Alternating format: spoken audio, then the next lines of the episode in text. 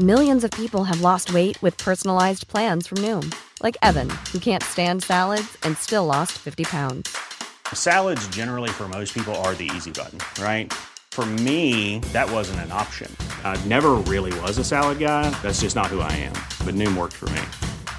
Get your personalized plan today at Noom.com.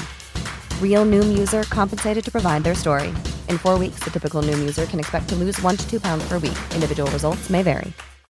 Life is full of what ifs. Some awesome, like what if AI could fold your laundry?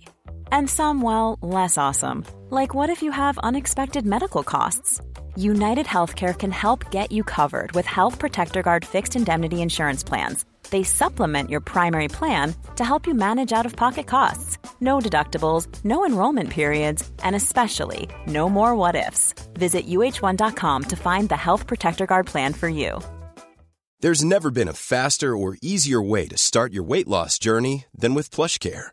PlushCare accepts most insurance plans and gives you online access to board-certified physicians who can prescribe FDA-approved weight loss medications like Wigovi and Zepbound for those who qualify. Take charge of your health and speak with a board-certified physician about a weight loss plan that's right for you. Get started today at plushcare.com slash weight loss. That's plushcare.com slash weight loss. plushcare.com slash weight loss. Bonjour à toi et merci d'avoir lancé cet épisode. Si tu découvres le podcast là maintenant, je m'appelle Régis Canon, je suis un passionné d'humour. Dans ce podcast, je reçois des humoristes pour leur parler de leur parcours et d'humour en général. Et aussi pour leur faire plein de compliments parce que j'adore tous mes invités et j'ai envie que tu les découvres toi aussi. Si t'aimes le podcast, n'hésite pas à t'abonner, à mettre des étoiles sur iTunes, des likes, des commentaires si tu écoutes sur YouTube. Tu peux aussi me suivre sur les réseaux sociaux. Tu peux taper Régis Canon sur Twitter, Facebook, Instagram, YouTube. Si tu me trouves sur YouPorn, préviens-moi, je suis pas au courant. Allez, bon épisode.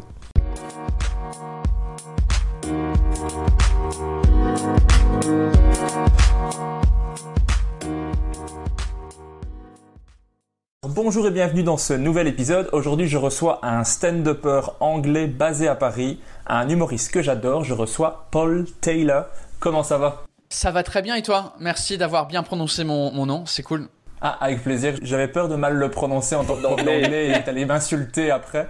Non, non, non, du tout. Non, en vrai, ça me dérange pas, mais j'aime bien quand les Français, ils, ils, enfin les Français, les francophones en général, euh, à part les, les Québécois, c'est les seuls où eux, c'est genre un extrême euh, Paul Taylor là. Mais Paul Taylor, euh, c'est souvent le truc, mais ça me dérange pas, je trouve ça cool. Donc euh, là, t'as fait un mélange vraiment des deux de, de, de franco-anglais en termes de prononciation, donc c'était cool. Moi, si je fais ça dans la vie courante, les gens se moquent de moi comme dans ton spectacle en mode ah il fait il, se, il se la pète avec son accent un peu trop euh, trop correct, ce qui est très énervant. Ouais, c'est ça le, le, problème dans les pays francophones, sauf le Québec. En tout cas, dans mon expérience, c'est que si tu parles anglais avec un accent trop bien, les gens ils se foutent de ta gueule et, et du coup, bah tu reviens à ton accent de merde de base, comme ça, personne se fout de ta gueule, sauf les anglophones, parce qu'ils comprennent rien, parce que t'as un accent.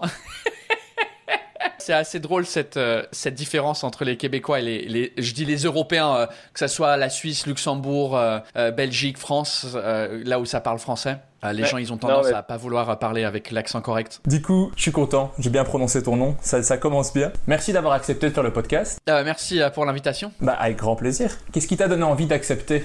Qu'est-ce qui m'a donné envie d'accepter euh, je, je, crois que c'est parce que euh, je suis un peu à fond dans les podcasts en ce moment, que ça soit moi-même, enfin, on, on, en parlera peut-être, mais euh, en tout cas ce que je fais en ce moment c'est genre à moitié entre un podcast et à moitié entre un truc YouTube.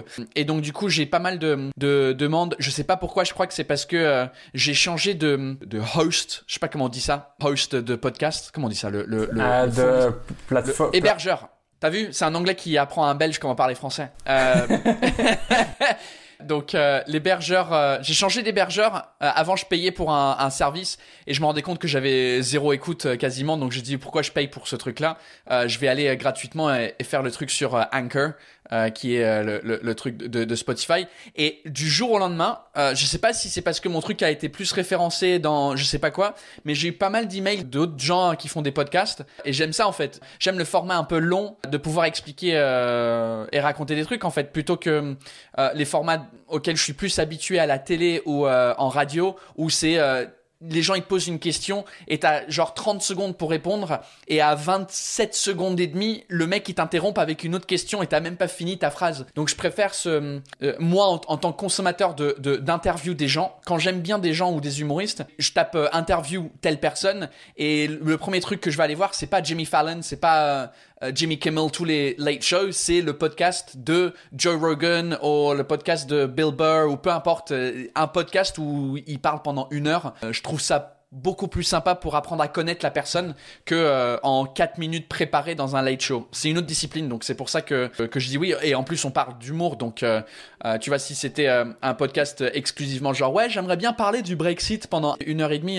ça me tenterait pas. Mais là, comme tout le, le, principe du podcast, c'est parler avec des humoristes et découvrir un peu plus ça, ça m'intéresse. Mais je suis, je suis comme toi, j'aime bien les interviews longue durée sur les humoristes. Je déteste les interviews où ça dure même 10 minutes, et après ils font Oh, j'aurais aimé parler plus longtemps avec vous, mais on doit se quitter. Mais parle plus longtemps, qu'est-ce qui t'en empêche? Vas-y. Typiquement dans les, dans les late shows et dans les trucs comme ça, c'est genre Oh, that's all the time that we have. C'est genre Ah. Il a parlé 45 secondes. Super. c'est clair. Il faut être efficace devant des centaines de millions de personnes qui t'écoutent. Ça doit être un stress incroyable, les late shows. Ouais, je crois parce que du coup les late shows c'est pas juste une interview en fait. C'est parce que là ce qu'on fait là c'est une interview et euh, c'est peut-être un problème que j'ai, euh, c'est que souvent à la télé ou à la radio, on te présente comme humoriste et j'ai l'impression que tu es obligé de d'être marrant dans des interviews télé ou, radio pour vendre des billets pour venir voir ton spectacle. Et je comprends, mais enfin, si tu as envie de voir mon travail, prends un extrait qui a déjà été enregistré de quand je suis devant des gens dans le même contexte, tu vois, parce que je suis pas hyper à l'aise dans des contextes euh, radio-télé et donc j'arrive pas à sortir parce que tellement c'est c'est strict au niveau timing. Si t'as pas la punchline directe, bah du coup t'as pas.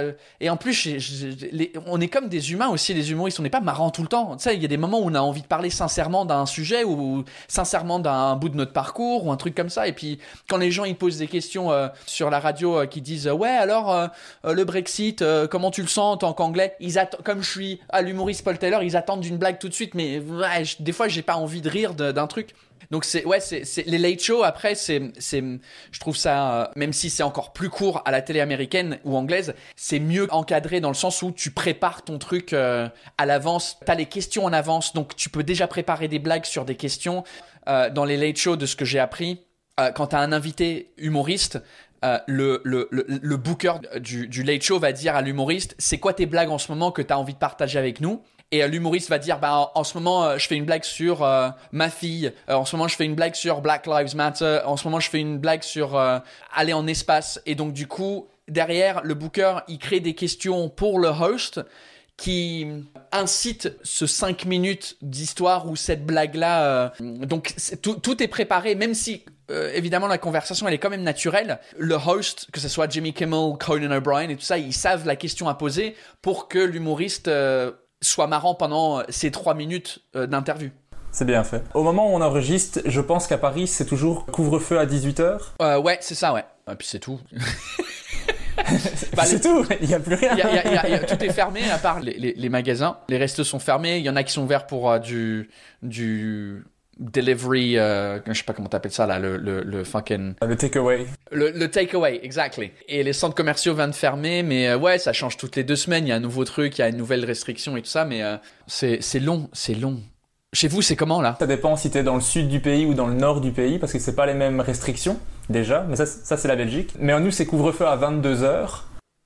De toute façon, personne sort en Belgique après 22 heures. Euh, 22 heures Mais qu'est-ce qu'ils foutent les gens après? C'est ouf Ok, 22 heures. Tout ce qui est spectacle est fermé, ça c'est clair. Puis octobre, je crois maintenant, on a eu une petite pause où on a pu reprendre comme vous et. Euh, et les restaurants et les bars sont fermés et tout? Restaurants et bars fermés depuis octobre aussi. Euh. Ouais, donc c'est plus ou moins pareil à part que votre couvre-feu, euh, c'est même pas un couvre-feu.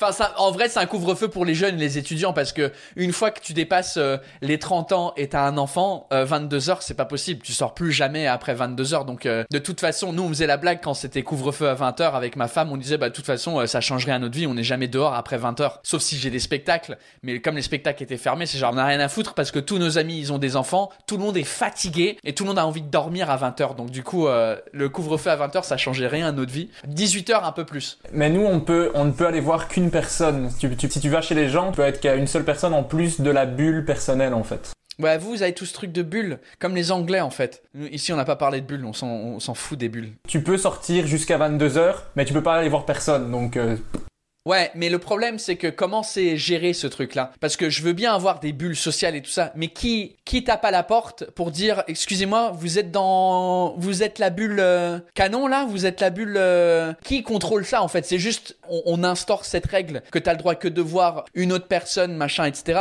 Mais comment c'est contrôlé en fait? T'as des contrôles possibles de police quand t'as par exemple beaucoup de voitures qui sont garées devant une maison, c'est possible que la police passe, vienne voir et contrôle, ils vont regarder ta carte d'identité, savoir où t'es domicilié en fait. Il y a déjà eu des, des cas où euh, ils sont venus, s'ils sont pas 50 dans la maison, je- je- j'entends bien. S'il y a moi, toi, et puis, euh, je sais pas, trois autres personnes, est-ce qu'il y a eu déjà des cas, en tout cas dans les, dans les actualités belges? Ouais. Ah ouais, donc c'est, ils contrôlent vraiment. Mais par exemple, j'ai vu un reportage, c'était euh, genre euh, une famille qui avait invité un ami dans un gîte pour euh, une soirée, et en fait il y avait trois voitures devant le gîte, et les voisins ont appelé pour dire qu'il y avait quelque chose de bizarre qui se passait, mais en fait ils étaient trois, ils avaient le droit d'être là, mais ils, ont quand même appelé la police. Donc il y a ce genre de choses qui se passent quand même, mais clairement comme tu dis, tu sais pas contrôler, euh, tu sais pas contrôler les tu vois plein de gens qui respectent pas, Bah c'est ça, ouais. Mais après, peut-être vous, vous êtes plus euh, dans la dénonciation que les Français, comme les Anglais en fait. Il y, a- tout un stigme autour de dénoncer les voisins euh, en France pour des raisons évidentes, qu'on n'a pas ce, stigme en Angleterre. Donc si on voit un truc qui devrait pas se passer, bah on va appeler tout de suite, on va dénoncer les gens. Et peut-être c'est pareil chez vous, peut-être c'est pareil au Canada aussi. euh. C'est pour ça que je crois qu'ils ont tellement infantilisé les gens ici, où il faut avoir un bout de papier pour sortir de chez toi, où c'est vraiment genre cadré, parce qu'ils savent que les Français ils font n'importe quoi, cassent les règles quand ils peuvent. Quand il y a une règle, c'est genre il est où le trou dans cette règle pour que je puisse sortir euh, et, voir des potes? Donc euh, lorsque je crois que dans d'autres pays les gens ils respectent plus ou moins aussi euh, les règles quand on dit faudrait pas mélanger avec plus de gens que ta propre famille ou une famille en plus de ta bulle sociale. En général, je crois que les gens ils respectent. Mais ici, euh, les gens, euh, bon, c'est un peu un côté que j'aime bien des Français aussi des fois, c'est de, de fuck authority et je vais et je vais trouver la manière de contourner la règle. Bah, je dirais qu'en Belgique, on est un petit peu entre les deux. Je dirais que niveau respect des règles, on est peut-être entre entre la France et l'Allemagne, tu vois. Genre respect abso- absolu, euh, on va contourner les règles. Nous, on est un peu au milieu. Ça dépend. Ça dépend comment elle est faite. Est-ce que ça dépend de l'endroit en Belgique? Est-ce que les Belges francophones sont plus comme les Français et les Belges flamands sont plus comme les Néerlandais et puis les Allemands en termes de mentalité?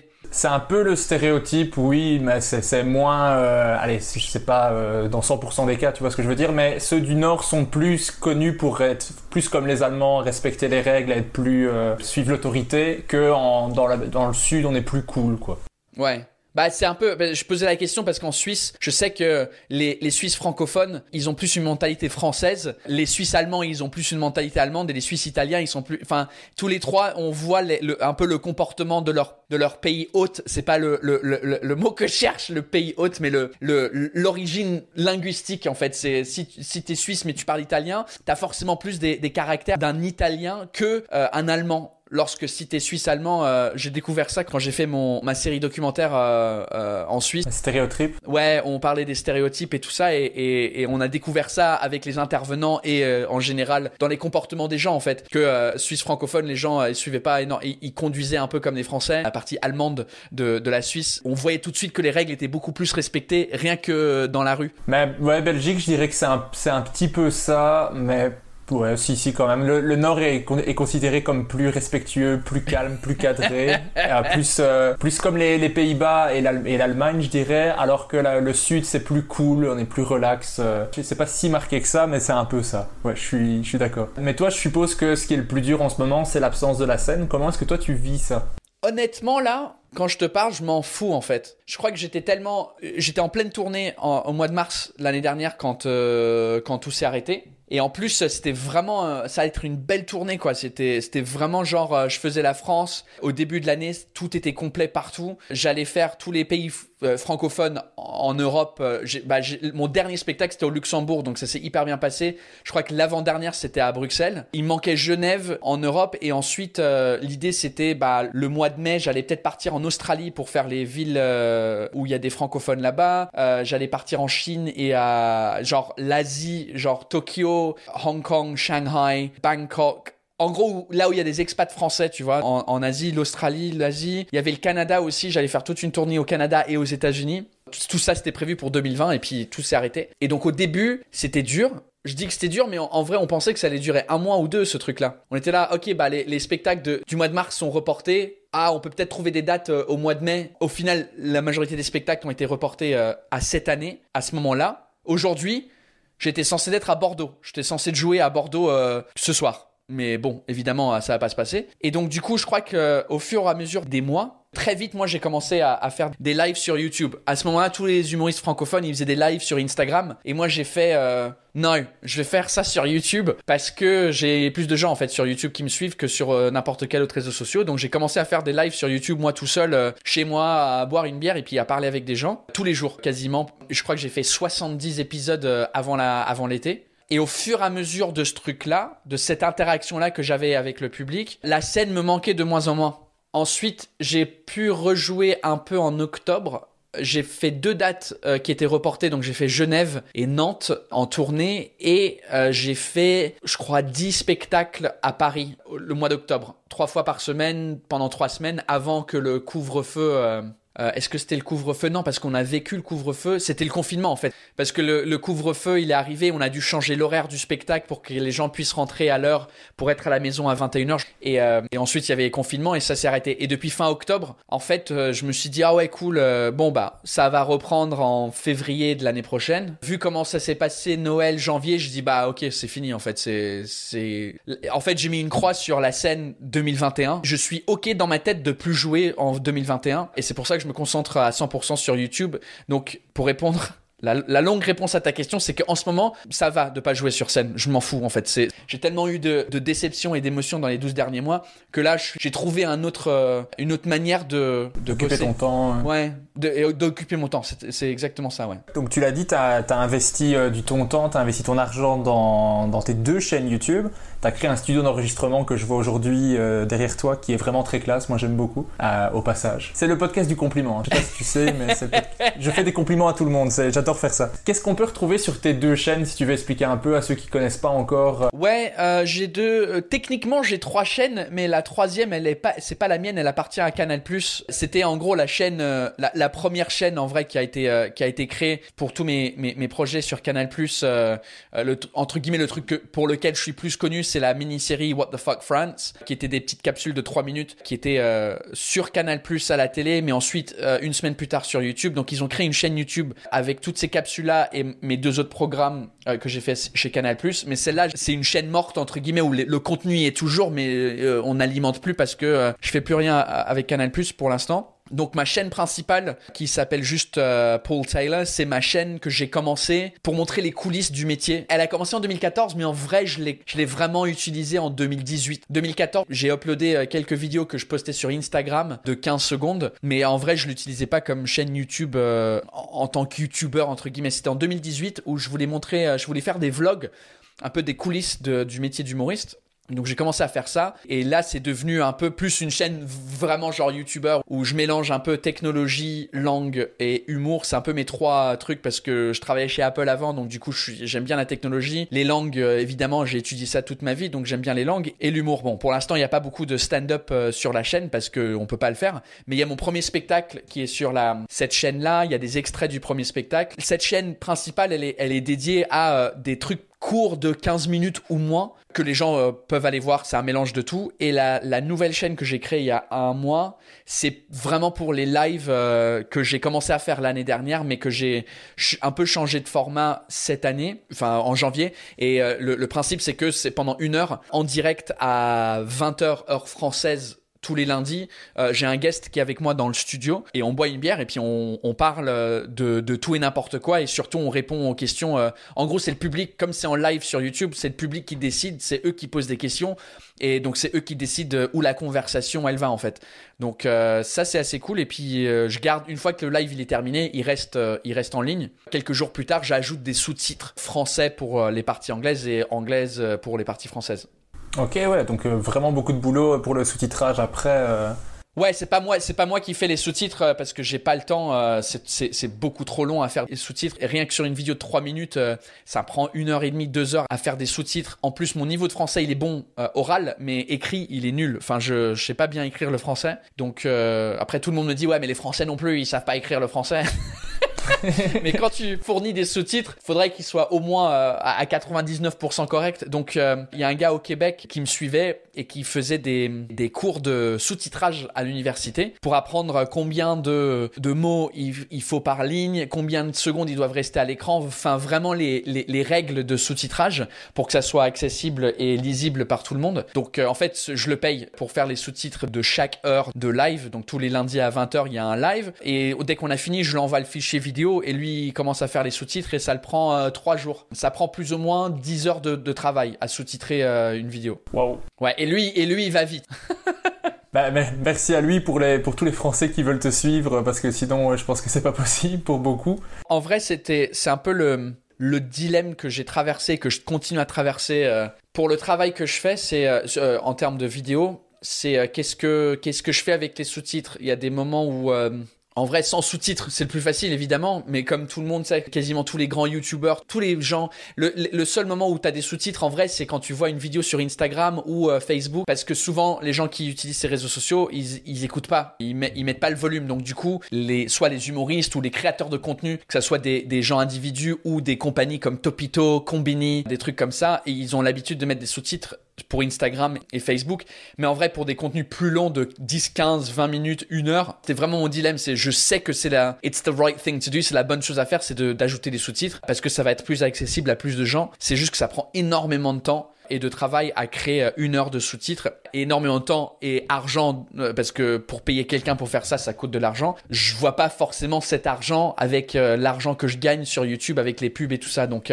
c'est un peu un dilemme, mais je me suis dit peu importe le coût, cette année je vais aller à fond dans le truc sous-titres où au moins je vais créer des sous-titres dans la langue inverse, c'est-à-dire si je parle français, il y a des sous-titres anglais, si je parle anglais, il y a des sous-titres français. Que ça soit pour les lives que je fais avec mon guest ou pour les vidéos pour la chaîne principale, je vais au moins me mettre ça comme euh, obligation pour le public. Et forcément, j'ai commencé à faire ça. Et déjà, il y a des gens qui se plaignent, qui disent Ouais, mais Paul, euh, moi, euh, quand j'écoute l'anglais, j'aimerais bien avoir les sous-titres anglais parce que c'est comme ça que j'apprends mieux l'anglais. Et je dis Mon gars, enfin, ouais, déjà, il y a- il y a des sous-titres français pour quand je parle anglais. Je suis désolé, j'ai pas des sous-titres anglais pour quand je parle anglais parce que ça va me coûter le double. C'est le double du temps pour sous-titrer deux fois la vie. C'est impossible. Donc, du coup, euh, il y a une expression en anglais qu'on euh, on dit.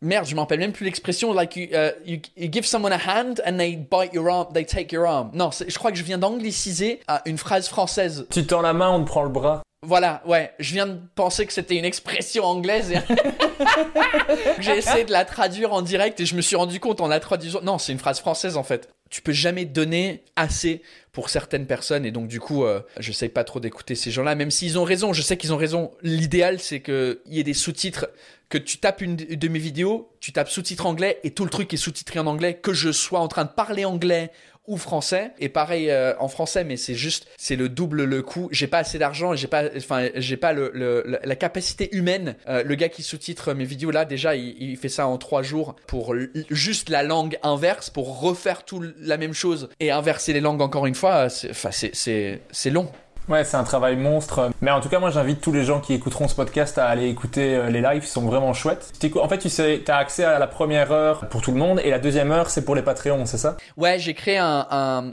compte sur euh, un site qui s'appelle Patreon, Patreon, qui est en gros une plateforme. C'est comme entre un réseau social et un Netflix, mais pour des artistes, en gros. C'est-à-dire que euh, tu crées un truc là et puis en fait les gens ils peuvent te payer pour euh, pour ton boulot au lieu de juste consommer ça gratuitement. Les gens qui ont envie de participer à, l'émission, ils peuvent payer et donc ils payent un, un montant tous les mois pour du contenu exclusif. Et par exemple, l'argent que je gagne sur Patreon, c'est l'argent que j'utilise pour payer le gars Max qui sous-titre les vidéos. Sans Patreon, bah, euh, j'aurais une heure de live pas sous-titré en fait. Et donc là, je, je dis, bah, pour les gens qui me suivent sur Patreon, t'as accès à la deuxième partie, la deuxième heure du live, qui est beaucoup plus intime parce qu'on est moins de gens à regarder euh, le live. Donc les questions, euh, souvent, elles sont, elles sont plus intimes et, et, on rentre dans une intimité euh, autre. Donc ça, c'est cool. Et euh, je crois que mes trucs, c'est 3 euros, 5 euros ou 15 euros. Et donc je dis ça une demi-pinte, une pinte ou trois pintes par mois. Et plus il y a de bière, plus il y a de contenu exclusif. Je fais des zooms avec avec les gens qui me payent trois bières par mois. Donc euh, donc ouais,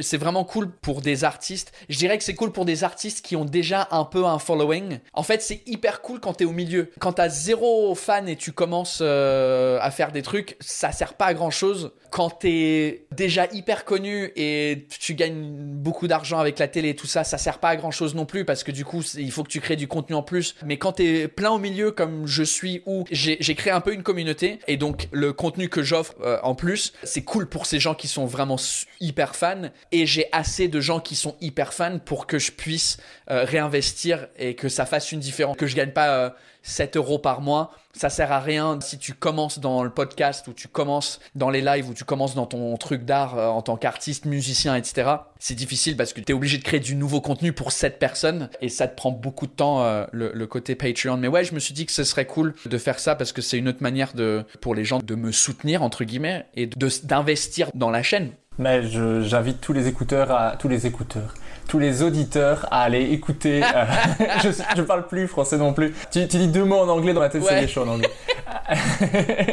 Donc j'invite tous les auditeurs à aller écouter euh, des lives, sont vraiment chouettes. J'ai adoré celui avec euh, Donnell. J'ai failli me prendre un Patreon juste pour entendre la suite. Je me suis rappelé que j'étais pauvre et après je fais ah, ok ça va. Je, Ouais, c'était vraiment cool. Le dernier avec Donnell, euh, c'était vraiment très très cool. Et puis du coup, on a fini la bouteille de rhum euh, euh, qu'on avait commencé au début, donc on était bien, on était bien bourré à la fin. Mais c'était vraiment cool. Ouais, c'était. En fait, c'est aussi une excuse un peu pour moi de retrouver des potes et boire des des verres avec eux, quoi, parce que ça fait tellement longtemps. Et du coup, on met ça genre c'est du travail. Et en vrai, c'est du travail parce que je suis payé pour grâce aux, gens sur Patreon. C'est mon boulot parce que j'ai aucune autre truc où je gagne de l'argent. Donc c'est comme ça que je gagne de l'argent, même si j'en gagne pas vraiment parce que je redépense tout dans, dans l'émission, mais au moins, si quelqu'un, un, policier m'arrête après le couvre-feu, il me dit euh, pourquoi vous êtes sorti. Je peux montrer l'attestation euh, qu'on a créée avec euh, avec ma productrice pour dire bah en fait c'est une émission live, je suis payé pour, c'est du boulot en fait donc donc j'ai le droit. Tu vois ça c'est le côté français où on détourne les règles, tu vois.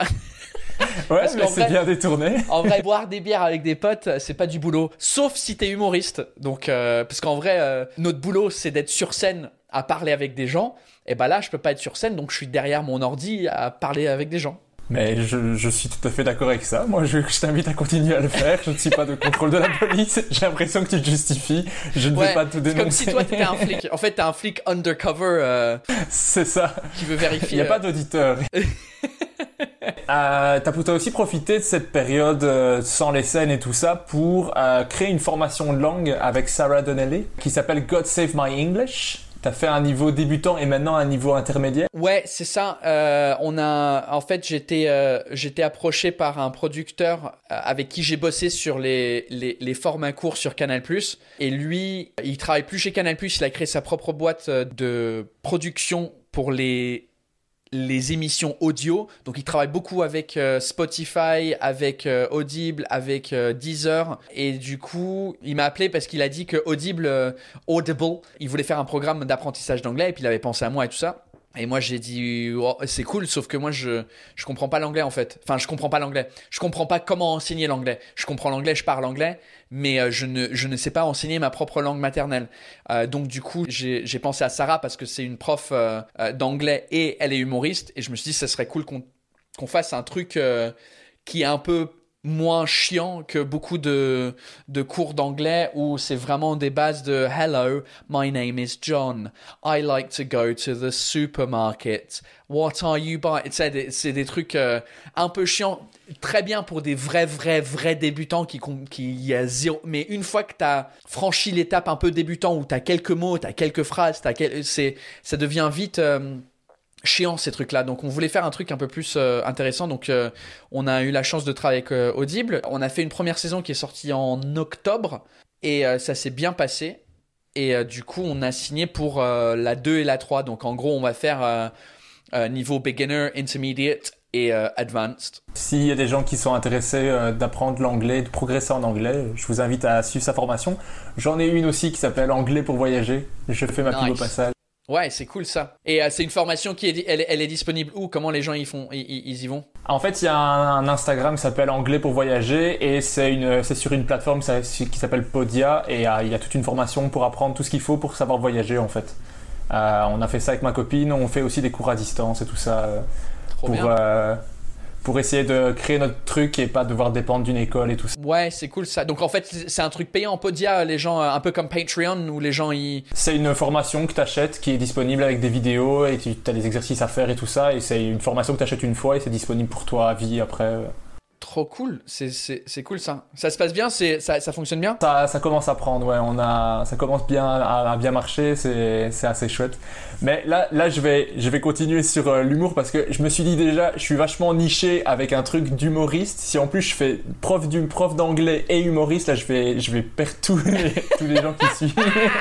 Le truc de niche euh, uniquement pour les profs d'anglais qui aiment l'humour. Suivez ce podcast. Ouais, ouais. Non, mais après, c'est euh, ouais, c'est ça qui est intéressant avec l'humour et euh, euh, tu sais que la question euh, que j'entends souvent, c'est ouais, est-ce que le, ah, le, marché il est hyper saturé, il y a trop d'humoristes, il y a trop. En fait, non, il n'est pas saturé. Il y a tellement de de niches possibles en, fait quand t'es quand t'es humoriste de, parler de ce que tu veux. Tu sais, oui, tu peux parler de ouais quand tu swipes sur Tinder, machin, etc. Les blagues que tout le monde peut faire, ou tu peux parler d'un truc qui est hyper niche et avec grâce à Internet, tu peux trouver un public assez grand qui te suive avec ta niche en fait et que tu peux euh, que tu peux gagner ta vie et tu seras jamais euh, fucking Kevin Hart ou Gad Elmaleh mais tu serais assez euh, populaire parmi ta communauté. Si tu as une niche aussi c'est un peu ce que j'ai trouvé avec mon, mon truc de, de, de faire un spectacle un peu dans les deux langues et puis me concentrer plus sur les langues qu'autre chose mais on va justement revenir sur, euh, sur tout ton parcours et sur comment tu as créé euh, cette communauté. Parce que dans le podcast, j'aime bien, c'est remonter le temps avec mon invité. Dans ton cas, je dois mettre un petit peu en situation pour que les gens comprennent un petit peu. Donc toi, tu es né le 11 octobre 1986 en Angleterre. Ton père est anglais, ta mère est irlandaise du Nord. Tu as grandi à Genève entre 2 et 4 ans, puis en France jusqu'à tes 9 ans, puis tu retournes en Angleterre vivre à Canterbury. Moi, ce qui m'intéresse, c'est de savoir, quand tu étais petit, est-ce que tu étais déjà quelqu'un de drôle?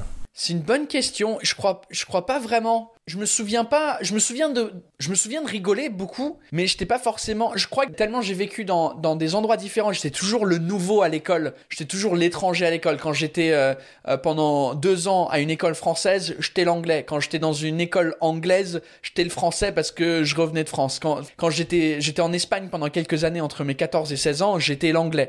Donc j'étais toujours euh, non seulement le nouveau à l'école qui arrivait genre trois semaines après le début de l'école, mais j'étais un étranger où je parlais pas forcément la langue. Donc je crois que j'utilisais l'humour autodérisoire pour euh, m'intégrer avec des amis pour trouver des gens en fait. Parce que sinon euh, je sais pas je crois que c'était juste un truc euh, genre survival mode euh, où, mon cerveau était j'étais obligé de survivre dans cette école et je voyais des groupes de gens. Ok eux ils sont assez cool. C'est pas les, les mecs hyper populaires ou les nanas hyper populaires mais c'est des gens un peu entre les deux. Je crois que je peux rentrer là-dedans si je me fous de ma propre gueule et puis si j'utilise un peu l'humour auto, autodérisoire pour pour y arriver. Donc ouais je crois que c'est mes débuts humoristiques c'est c'est arrivé à l'école. Je sais pas à quel âge mais je crois que c'était juste une évolution euh, naturelle de, mes circonstances. Et est-ce que à la maison t'étais quelqu'un de drôle? Parce que j'ai déjà vu ta mère dans plusieurs euh, plusieurs épisodes de vlog et tout ça, je la trouve super drôle. Ouais. Ah, donc je me dis, c'est peut-être de famille, je ne sais pas. Bah c'est drôle parce que je me souviens pas jeune. Maintenant oui, maintenant elle est elle est très drôle et puis. Euh, et puis à chaque fois qu'on parle, elle arrive à sortir des trucs et donc c'est assez drôle. Mais je me souviens pas forcément quand on est quand j'étais jeune de rigoler beaucoup avec elle parce que euh, elle, est en train de vivre le divorce avec mon père, donc pour elle ça allait pas très bien, donc elle n'était pas forcément dans le mood de rigoler. J'ai pas vraiment en tête des moments hyper drôles euh, que j'ai eu avec elle. Ni mon père. Mon père, c'était encore pire. Mon père, il est pas du tout marrant. Lui, euh, il, rigole très rarement, mon père. Par contre, il est venu. Je me souviens la première fois, en parlant de la Belgique, il est venu. La première fois que j'ai joué mon, mon, premier spectacle en Belgique, c'était dans un pub à Bruxelles qui s'appelle The Black Sheep. C'est un pub anglais. Oui. Tu connais? Oui, je vois bien. Et donc, je crois qu'on était 80 peut-être dans le bar. Et lui, pendant quelques années, il tenait un bar à Bruxelles, je me rappelle, c'est un bar brésilien, je crois, pendant quelques années, mais il y a longtemps. Et donc lui, il connaissait des potes euh, en Belgique, et donc il a décidé de, de, venir voir le show. Il a conduit de Londres, et là, c'était le seul. Je crois que parce que il regardait son fils sur scène, il était fier et tout ça, et je, je crois qu'il a rigolé avec ses potes, et puis c'était vraiment. Euh, mais euh, ouais, je, je sais pas, il est très sérieux, mon père. Mais est-ce que tu regardais des humoristes à la télé, vous alliez voir des spectacles peut-être ou pas spécialement? Pas, on n'a pas été voir des spectacles. Les humoristes, euh, le, premier que je me souviens, le premier euh, souvenir que j'ai de, de, rigoler vraiment à du stand-up, c'était quand j'étais, euh, je prenais le bus pour aller au, collège, enfin le lycée, enfin entre 16 et 18 ans. Je prenais le bus, ça durait 40 minutes pour aller au collège. Enfin, on appelle ça collège en anglais, mais collège c'est plutôt en France. Je sais pas comment, je m'en fous. It doesn't matter. Prenez le bus, voilà. Je sais pas comment c'était, c'était un audio de euh, un humoriste qui s'appelle Eddie Izzard, qui est euh, oui. anglais, mais qui a fait des shows en, en français aussi, mais après. Et les blagues, c'était des blagues euh, sur les fruits. C'est, je me rappelle plus. Il, il parlait de, de, de comment les fruits euh, interagissaient entre eux. Il, il personnalisait les fruits. J'ai trouvé ça hyper drôle. C'était le premier souvenir que j'ai vraiment de rire à quelqu'un qui faisait du stand-up. Et ensuite, je crois que le, le- vraiment le premier que j'ai binge-watché beaucoup, c'était euh, Lee Evans, qui est un, un humoriste anglais. J'ai eu pour Noël, je crois, un coffret de, de DVD de cinq de ses spectacles enregistrés euh, dans des théâtres différents en, en Angleterre et en Écosse. Et je me suis mis à fond là-dedans. Et ça, c'était, je crois, troisième année d'université, deux, deux, deux, troisième année, peut-être quatrième, je m'en rappelle plus. Mais là où j'ai vraiment commencé à, regarder beaucoup de stand-up, c'était dernière année d'université. J'avais 21, 22. Et c'est à ce moment-là où j'étais voir un premier spectacle de stand-up. C'était au bar de mon université. C'était une soirée d'humour, un peu comme un plateau d'humour qu'on trouve dans n'importe quel bar euh, en France. euh, mais euh, c'était des, humoristes professionnels qui étaient payés par l'université pour venir faire un spectacle d'humour. Il y en avait un qui était très drôle, le headliner, celui qui a terminé le show, mais les deux premiers, ça a pas bien marché en fait. Et je crois qu'il y avait un déclic dans ma tête qui, je me suis dit putain, ces gars-là, ils sont, ils sont payés pour faire euh, du stand-up et ils sont pas drôles. Pourtant, avec mes potes, euh, on rigole tout le temps, on se fait des blagues, etc. Je crois que ça, how difficult is it to become a comedian, tu vois? Donc l'idée s'est implantée dans ma tête à ce moment-là. Qu'est-ce qui t'attirait, outre le fait que tu te dises euh, bah, que ça ça a pas l'air difficile, qu'est-ce qui, qu'est-ce qui te donnait envie d'être sur scène à sa place en fait? Je sais pas. Je crois que si je parlais à un psychologue, il pourrait me dire, mais je, soupçonne que c'est lié au fait que j'étais toujours le nouveau à l'école et que je cherchais la validation de gens à l'école petits pour m'intégrer dans le groupe, etc. Et je crois que c'est juste l'extrême de ça. Je te donne un exemple concret que j'ai pensé récemment. Je me suis dit, ah, je me souviens d'avoir fait ça ou de penser ça. C'est que quand j'avais 12 ans, euh, j'aimais beaucoup le catch, WWF, wrestling. C'était mon, c'était mon délire. J'avais 12 ans. Moi aussi. Bah super. Et donc du coup, euh, t'as quel âge? Ah, j'ai 27. Ok, donc c'était un peu après. euh, Moi, c'est plus WWE. Ouais, moi c'était avant le changement. C'était WWF, euh, Stone Cold Steve Austin, The Rock, The Undertaker, Kane, tous ces trucs-là. euh, Enfin, quand- euh, Mankind. Bref, je regardais ça et je crois qu'il y avait un truc dans moi que je kiffais. C'est quand ils annonçaient le gars et qui descendait avec euh, genre les 80 000 personnes qui étaient genre ah je crois que ça a réveillé un truc en moi quand j'avais quand j'avais 12 ans et je me souviens souvent quand je rentrais à l'école, la façon dont l'école était faite, tu rentrais dans une cour extérieure et en fait, il fallait que tu traverses un, un bout euh, avec euh, euh, c'était on dirait un truc dans un dans genre dans une émission euh, dans The Crown, euh, l'école euh, où, où j'étais. Et en fait, tu, tu marchais, il y avait il y avait de la verdure à droite et à gauche et pendant il dit 50 mètres, en face de toi, t'avais les trois euh, locker rooms, là où il y avait les casiers euh, des, des gamins de la première année de secondaire, deuxième année de secondaire et troisième année de secondaire, que nous on appelle year 7, 8 and 9. En France, ce serait euh, sixième, quatrième, troisième. Et donc les trois, en fait, étaient face à cet endroit qu'on appelait the quad. Et en gros, tu, tu marchais et je sais pas, je m'imaginais, c'était un peu comme le, le, le truc où tu descends vers le ring en wrestling. Et je sais pas, je me transportais dans ma tête, je m'imaginais descendre euh, vers the ring avec euh, le public qui faisait Ah donc je sais pas, il y avait ce truc qui était dans moi, je sais pas d'où c'est venu. Et je crois que peut-être quand j'ai commencé à regarder du stand-up en DVD de Lee Evans et d'autres grands humoristes en Angleterre, parce qu'à chaque fois qu'ils enregistrent un DVD en Angleterre, c'est devant 20 000 personnes euh, dans le l'équivalent de, de Bercy à Paris. Et donc je crois que cette émotion est revenue à ce moment-là de euh, le mec qui monte sur scène et il y a 20 000 personnes qui sont là. Ah et je sais pas, c'est peut-être inconsciemment un truc que, que, je voulais, je sais pas. Et que je me suis dit ah le stand-up c'est une manière de de de- d'accéder à ce feeling là et que c'est peut-être pas impossible non plus. Mais ce qui était drôle c'est que à l'époque c'était la seule façon de consommer euh, l'humour. Soit t'allais en comedy club soit t'allais voir un spectacle. Mais sinon tu voyais le DVD du mec. Un peu comme maintenant en vrai mais après on peut consommer ça sur internet euh, Souvent, il y a des sketchs d'humoristes euh, devant moins de gens, devant 150 personnes dans un bar, c'est filmé, et donc tu vois le, truc. Mais à l'époque, euh, c'était genre, le, c'était l'équivalent de Netflix où tous les spectacles étaient bien tournés avec un public énorme. Même Netflix, les seuls qui font ça, c'est euh, c'est un peu Kevin Hart qui tourne devant 20 000 personnes dans une arène et les autres c'est dans des théâtres. Et donc, donc ouais, je crois que peut-être il y avait ce, ce truc dans ma tête qui se passait où, où, je voulais l'approbation de, de, beaucoup de gens, vu que j'étais toujours le nouveau à l'école et puis j'avais du mal à trouver des amis. Je sais pas. Mais est-ce que pendant l'adolescence ou euh, même au début quand tu étais à l'université, est-ce que tout ce qui était théâtre, improvisation, montée sur scène, ça t'attirait ou pas trop ça Pas du tout. Je me souviens même euh, la c'était la deuxième année d'université. J'ai décroché un, un, boulot temps partiel chez Apple dans les magasins. Et donc à Londres, sur le Regent Street à Londres, le magasin il a été renouvelé depuis, mais à l'époque il y avait euh, il y avait un, peu un endroit de théâtre derrière en haut euh, où il y avait un grand écran et euh, tu avais des, des, fauteuils comme si tu étais au théâtre. Et en fait tu avais un présentateur qui expliquait pendant une heure, c'était un atelier genre comment utiliser iMovie. il expliquait pendant une heure et les gens ils venaient librement, gratuitement pour pour apprendre comment utiliser ça dans un format, on dirait un cinéma quoi. Et je me souviens quand j'ai commencé à bosser là-bas, on m'a proposé de faire un atelier genre un dimanche euh, midi ou un truc comme ça et je me chiais dessus euh, grave. C'était pas du tout dans ma zone de confort d'être devant des gens en fait. C'était pas du tout un truc que j'aimais faire. Je l'ai fait, je l'ai fait plusieurs fois et puis après euh, une fois ça donne 10 et ça donne 100 fois et plus tard dans ma carrière chez Apple, je suis devenu formateur carrément pour les nouveaux magasins. Donc à chaque fois qu'il y avait un nouveau magasin qui ouvrait en France ou en Espagne, j'étais chargé de formation pour ces, ces magasins-là et souvent ça voulait dire que j'étais devant des centaines de personnes euh, à expliquer euh, la culture de l'entreprise, les politiques et procédures, les produits et tout ça pendant plusieurs semaines et donc j'ai au fur et à mesure gagné cette confiance d'être sur scène entre guillemets devant des gens. Et après, ça, ça s'est traduit euh, dans le stand-up où euh, j'ai peut-être plus vite trouvé ma voix et trouvé mon confort sur scène que beaucoup de gens qui commencent parce que j'avais déjà les 9 ans euh, d'expérience chez Apple étant sur scène entre guillemets même si c'était pas vraiment une scène avec des publics payants mais mais c'était un peu les mêmes compétences requises. Ouais, c'est quand même le fait de parler devant un public et de qui passe un bon moment et de gérer un groupe, tout ça pour qu'il soit attentif et tout ça. Donc euh, ouais, d'office ça, ça a dû euh, ça a dû t'aider après pour monter sur scène.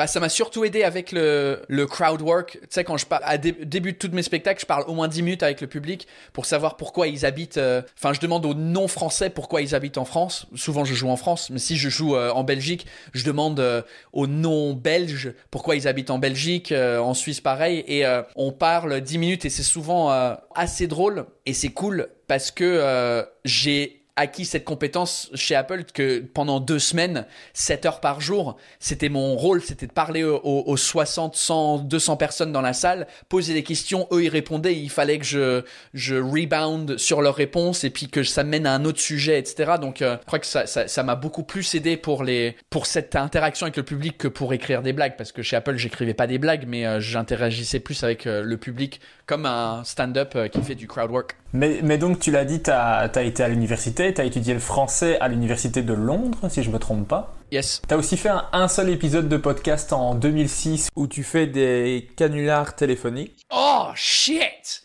Ah, il a été loin Comment t'as trouvé ça? Je, te dis, j'ai tout, j'ai tout regardé. J'ai dû écouter euh, tous les épisodes, tous les trucs. Euh, je suis un peu, je suis un peu un geek. Ah, j'ai dû l'expliquer quelque part dans un truc, c'est ça? Ouais, tu je crois que tu l'as expliqué dans un épisode de ton podcast. Euh, D'accord, ok. Parce que j'ai essayé de le retrouver et puis je le trouve pas, mais ouais, c'était, c'était, c'était drôle à l'université avec mon pote, ouais.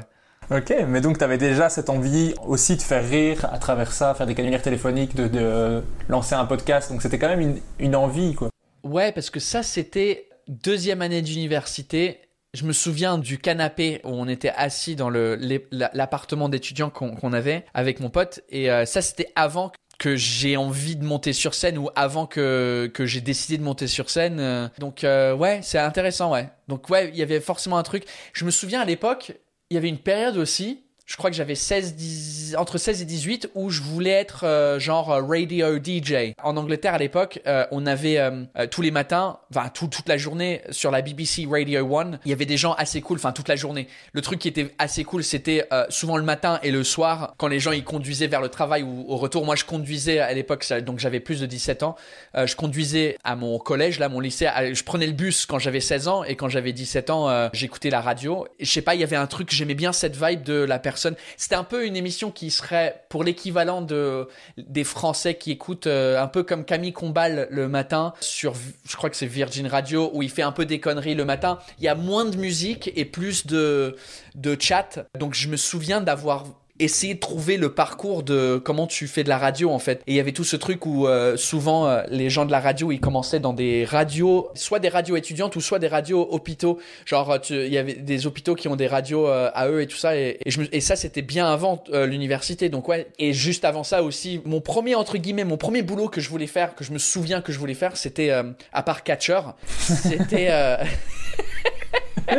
c'était dans des être dans des films euh, euh réalisateur euh, réaliser euh, des, des, des, films. J'adorais ça. Et donc j'avais un caméscope. Je faisais des montages avec deux VCR genre collés où il fallait pour faire le montage il fallait enregistrer sur un truc fallait enregistrer sur un autre truc. C'était tout un délire pour pouvoir monter parce que j'avais pas d'ordinateur à l'époque et ni de, de, de caméra de caméscope digital. C'était du monologue du monologue du du analogue. Et, et je me souviens d'avoir fait ça 15-16 ans. Donc ouais, j'avais toujours ce truc artistique, je crois, dans moi. Désolé, moi je suis là, je suis, je suis en train de t'imaginer en catcheur, donc en, avec un petit slip rouge, en train de dire bonjour, tickets. Ah, mais c'est vrai, hein, je me souviens que je prenais le matelas de, du lit de ma mère, qui était un lit double, et je le foutais dans la dans le salon avec euh, un de mes meilleurs potes. Euh, on faisait des moves de catch euh, comme si le matelas c'était the ring, et on faisait tous les tous les, je me rappelle plus le nom des des moves, suplex, suplex, c'est un truc il me semble. Ouais. Ah, je sais plus. Genre The People's Elbow, The, the, stone, the Stone Cold Stunner. Hey, on était à fond dedans. Et puis, euh, et puis ouais, c'était, je sais pas, pendant je me rappelle, c'était pas pendant plus que deux ans que j'étais à fond là-dedans, mais ouais, j'étais à fond dedans et, et, je voulais devenir catcheur pendant un moment. ça, j'ai écouté beaucoup d'épisodes, beaucoup de podcasts et tout ça, je n'avais pas eu cette information avant. exclusive information. Mais du coup, donc à, l'université, tu as aussi fait un échange. Tu es aussi parti au Québec. Tu es parti pendant un an, je crois. Est-ce que tu as été voir du stand-up là-bas? Est-ce que tu as touché un peu à cette culture du stand-up? Parce que c'est quand même fameusement ancré au Québec. Ouais, non, pas du tout encore une fois, c'était avant mon délire de stand-up, avant que je que je rentre euh, à fond dedans. Je suis parti là-bas. Ouais, c'était comme j'étudiais le français, j'étais obligé de partir de l'Angleterre pendant un an. Quand on fait des études de langue en Angleterre, t'es obligé de partir pendant un an dans le pays ou dans un pays qui parle la langue que t'étudies. Comme j'avais vécu en France tout petit, je me suis dit Canada, j'ai jamais été, puis je trouve ça cool. Et j'ai eu la chance qu'il euh, y avait un Apple Store euh, dans la banlieue de Montréal qui était le seul Apple Store francophone à l'époque. Donc du coup, j'ai pu transférer mon boulot de Apple à Londres à Apple au Québec. Mais à ce moment-là, non, le stand-up, c'était pas du tout sur mon radar. Le seul truc que j'avais fait euh, là-bas, c'était voir euh, un ou deux matchs de hockey. Si on parle d'événements, j'avais pas été au théâtre, euh, j'étais au cinéma deux, trois fois, mais c'est vrai que le stand-up, ça c'était en, 2000, en 2007-2008 que j'étais là-bas. Donc, je sais même pas si le stand-up était vraiment un truc important là-bas à, l'époque. Oui, c'est sûr, mais euh, je sais pas si le Bordel Comedy Club avait ouvert, je sais pas si... Euh, non, pas encore, pas encore. D'accord. Ouais, il me semble pas qu'il y avait beaucoup de scènes... Enfin, de toute façon, c'était pas mon délire, c'était même pas sur mon radar de... Je savais même pas que des scènes ouvertes, ça existait.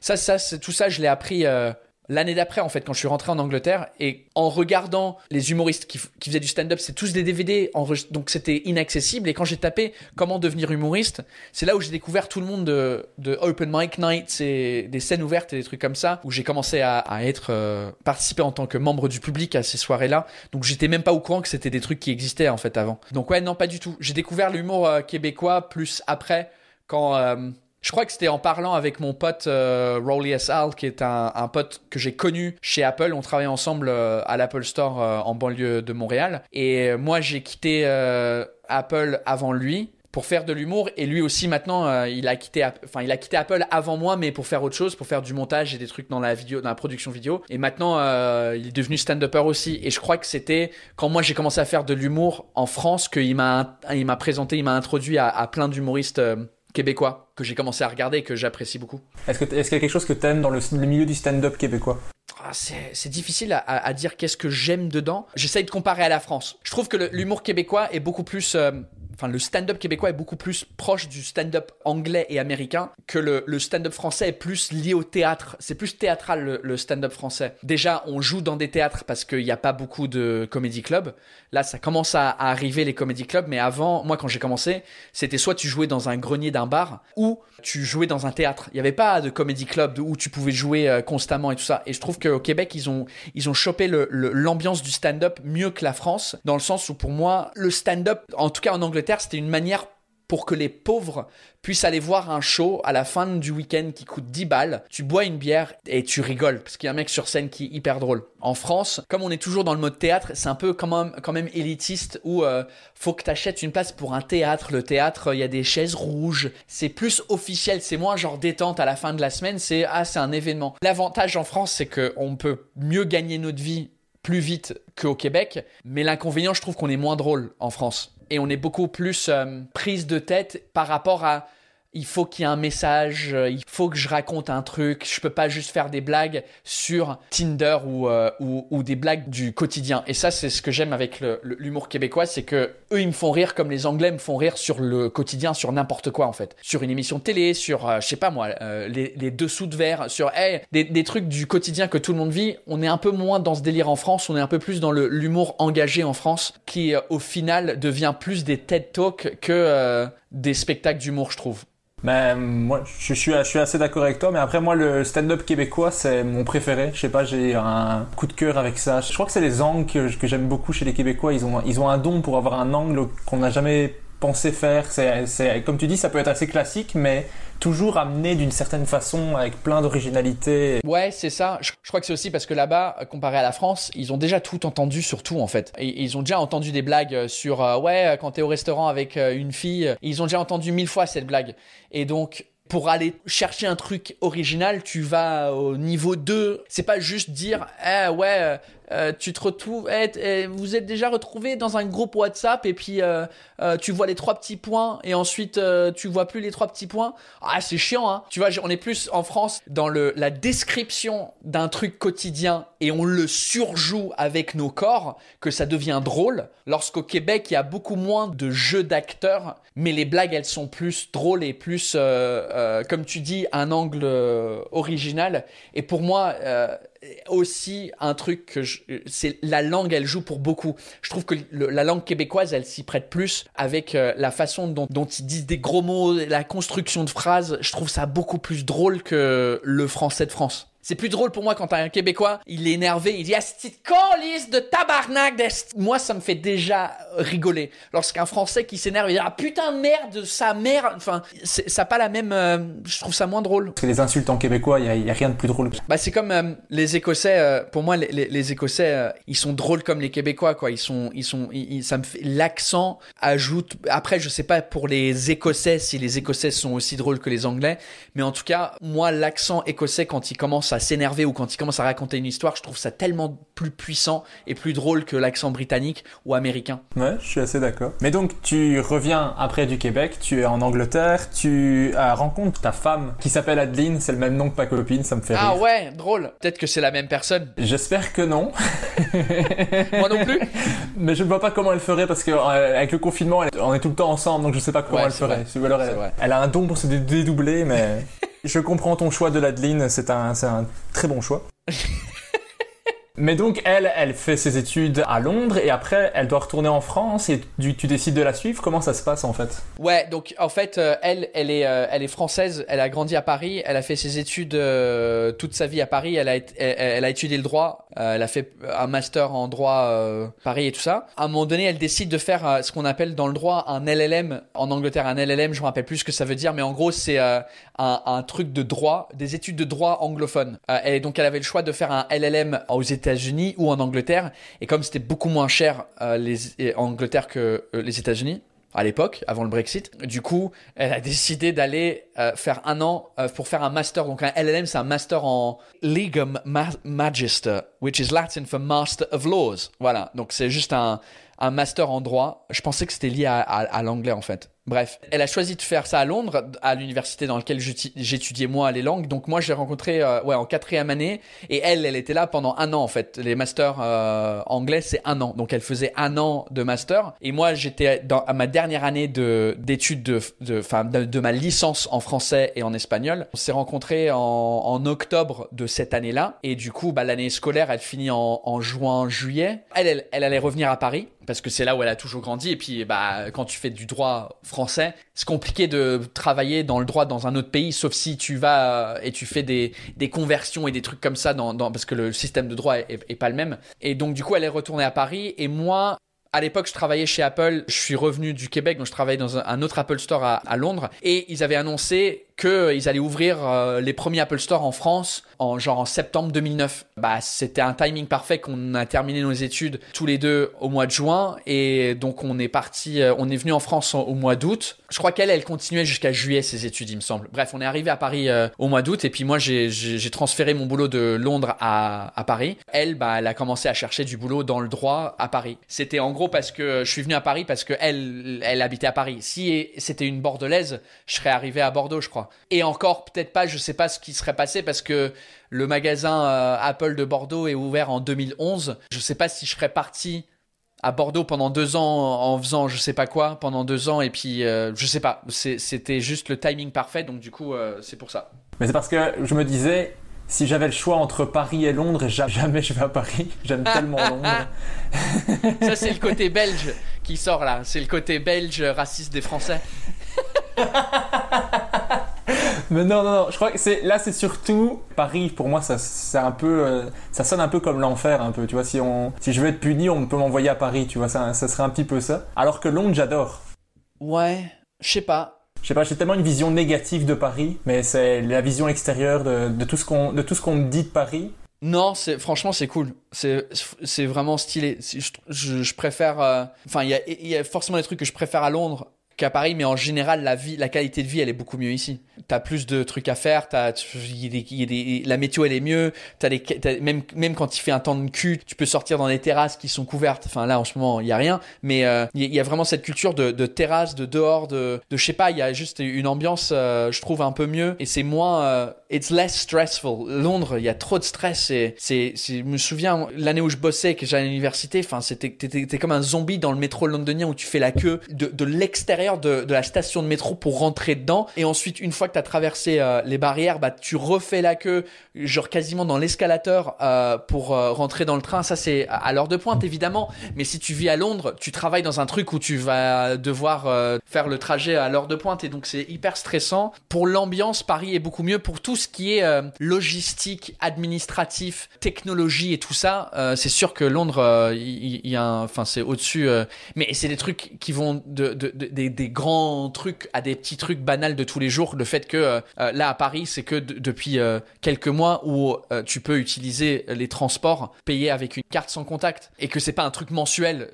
à Londres, Oyster Cards, le truc pour payer tes transports à chaque trajet avec une carte sans, sans contact, c'est c'est ça date de, de, il y a 16 ans. Donc c'est ça c'est un truc banal, on s'en fout. Mais au jour au jour, moi là aujourd'hui, je te montre, bah tu les gens qui écoutent ils voient pas ça, mais j'ai des bouts de papier de tickets de métro dans mes poches parce que j'ai pas encore reçu la carte euh, sans contact, etc. Mais c'est des, des, petits trucs comme ça que, où Paris est énervant.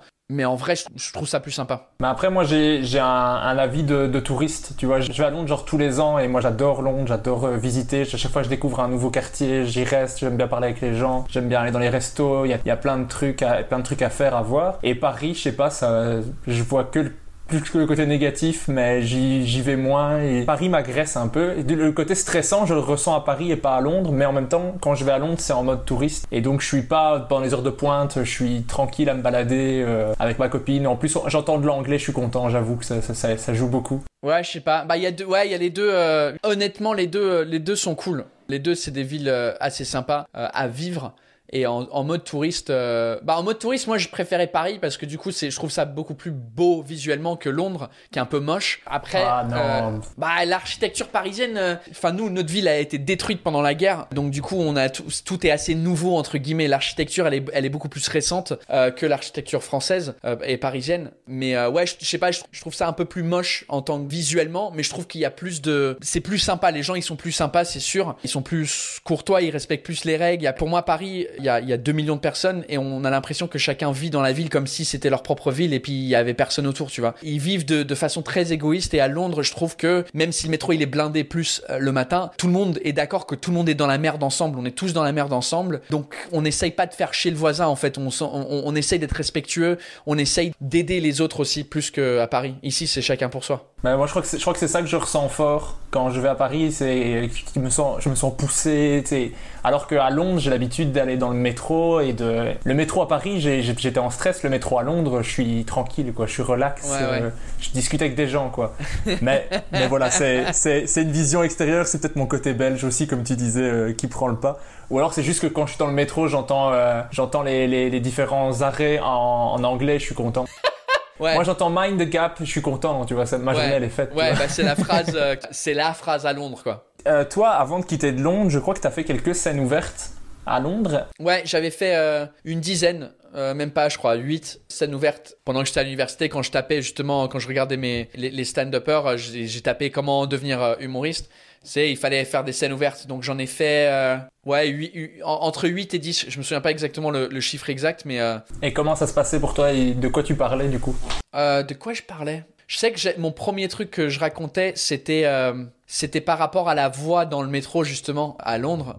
Je faisais une blague là-dessus, comme quoi la nana, elle était beaucoup trop sexy dans, le métro à Londres, euh, où elle faisait euh, genre euh, Welcome to Bank. Please mind the gap between the train and the platform. Et, je me moquais de ça, et puis je me dis, et, je faisais le truc de genre est-ce que est-ce qu'elle est-ce qu'elle parle comme ça avec son mari? Parce que lui il doit être chanceux. Est-ce qu'elle rentre à la maison et qu'elle fait Hello darling, please open my gap between my legs. C'est un truc dans, le genre comme ça. Je me rappelle plus exactement les, blagues liées à ça, mais et en vrai ça c'est devenu un truc que j'ai réutilisé pas mal dans des années plus tard quand j'ai vraiment commencé le stand-up pour de vrai et que j'ai eu la chance d'aller aux États-Unis et en Chine euh, parce que euh, je bossais chez Apple donc je trouvais des scènes ouvertes n'importe où où j'allais bosser avec eux et je comparais. Je me souviens une scène ouverte que j'ai fait à, Hong Kong dans un, club qui s'appelle le Kung Fu Comedy Club. J'ai fait la comparaison entre le métro à Londres avec cette voix-là et le métro euh, à Shanghai avec avec la voix chinoise quoi. Et c'était assez drôle, c'était devenu un truc, mais je l'ai jamais vraiment fait en France ce sketch-là parce qu'en arrivant,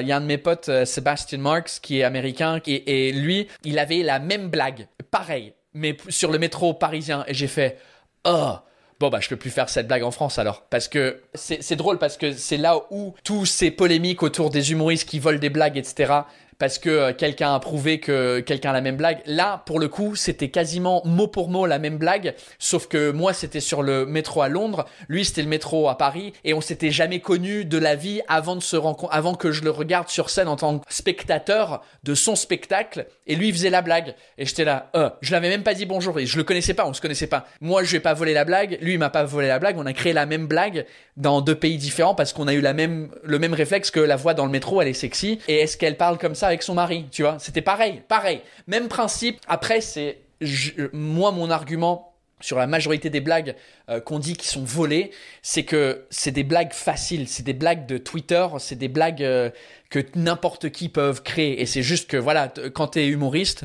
ton cerveau il pense à un truc et il dit ah il y a plusieurs formules que tu les as appris dans ton école d'humour ou pas. Naturellement, tu vas essayer de trouver le côté inverse, tu vois. De euh, ah est-ce que le mec à l'aéroport quand, le mec du X-ray qui te qui voit si t'as des flingues ou des bombes sur toi, est-ce qu'il est comme est-ce qu'il fait ça dans tous les moments de sa vie? Tu prends la situation et tu l'adaptes à une autre partie de la vie de cette personne et tu le rends humoristique. Donc en vrai, c'est pas surprenant que quelqu'un d'autre a trouvé cette blague. Ouais, mais de toute façon, je pense que toute personne qui a déjà écrit des sketchs a déjà s'est déjà rendu compte qu'il avait écrit quelque chose qui ressemblait à quelqu'un. Ça dépend en fait de ce que tu fais une fois que tu t'en rends compte. C'est ça qui joue si c'est ah j'ai dû peut-être lui prendre, ben j'arrête de la faire. Ouais. C'est surtout ça qui joue et après si c'est une vanne ça va, si c'est un sketch de 10 minutes on a compris quoi.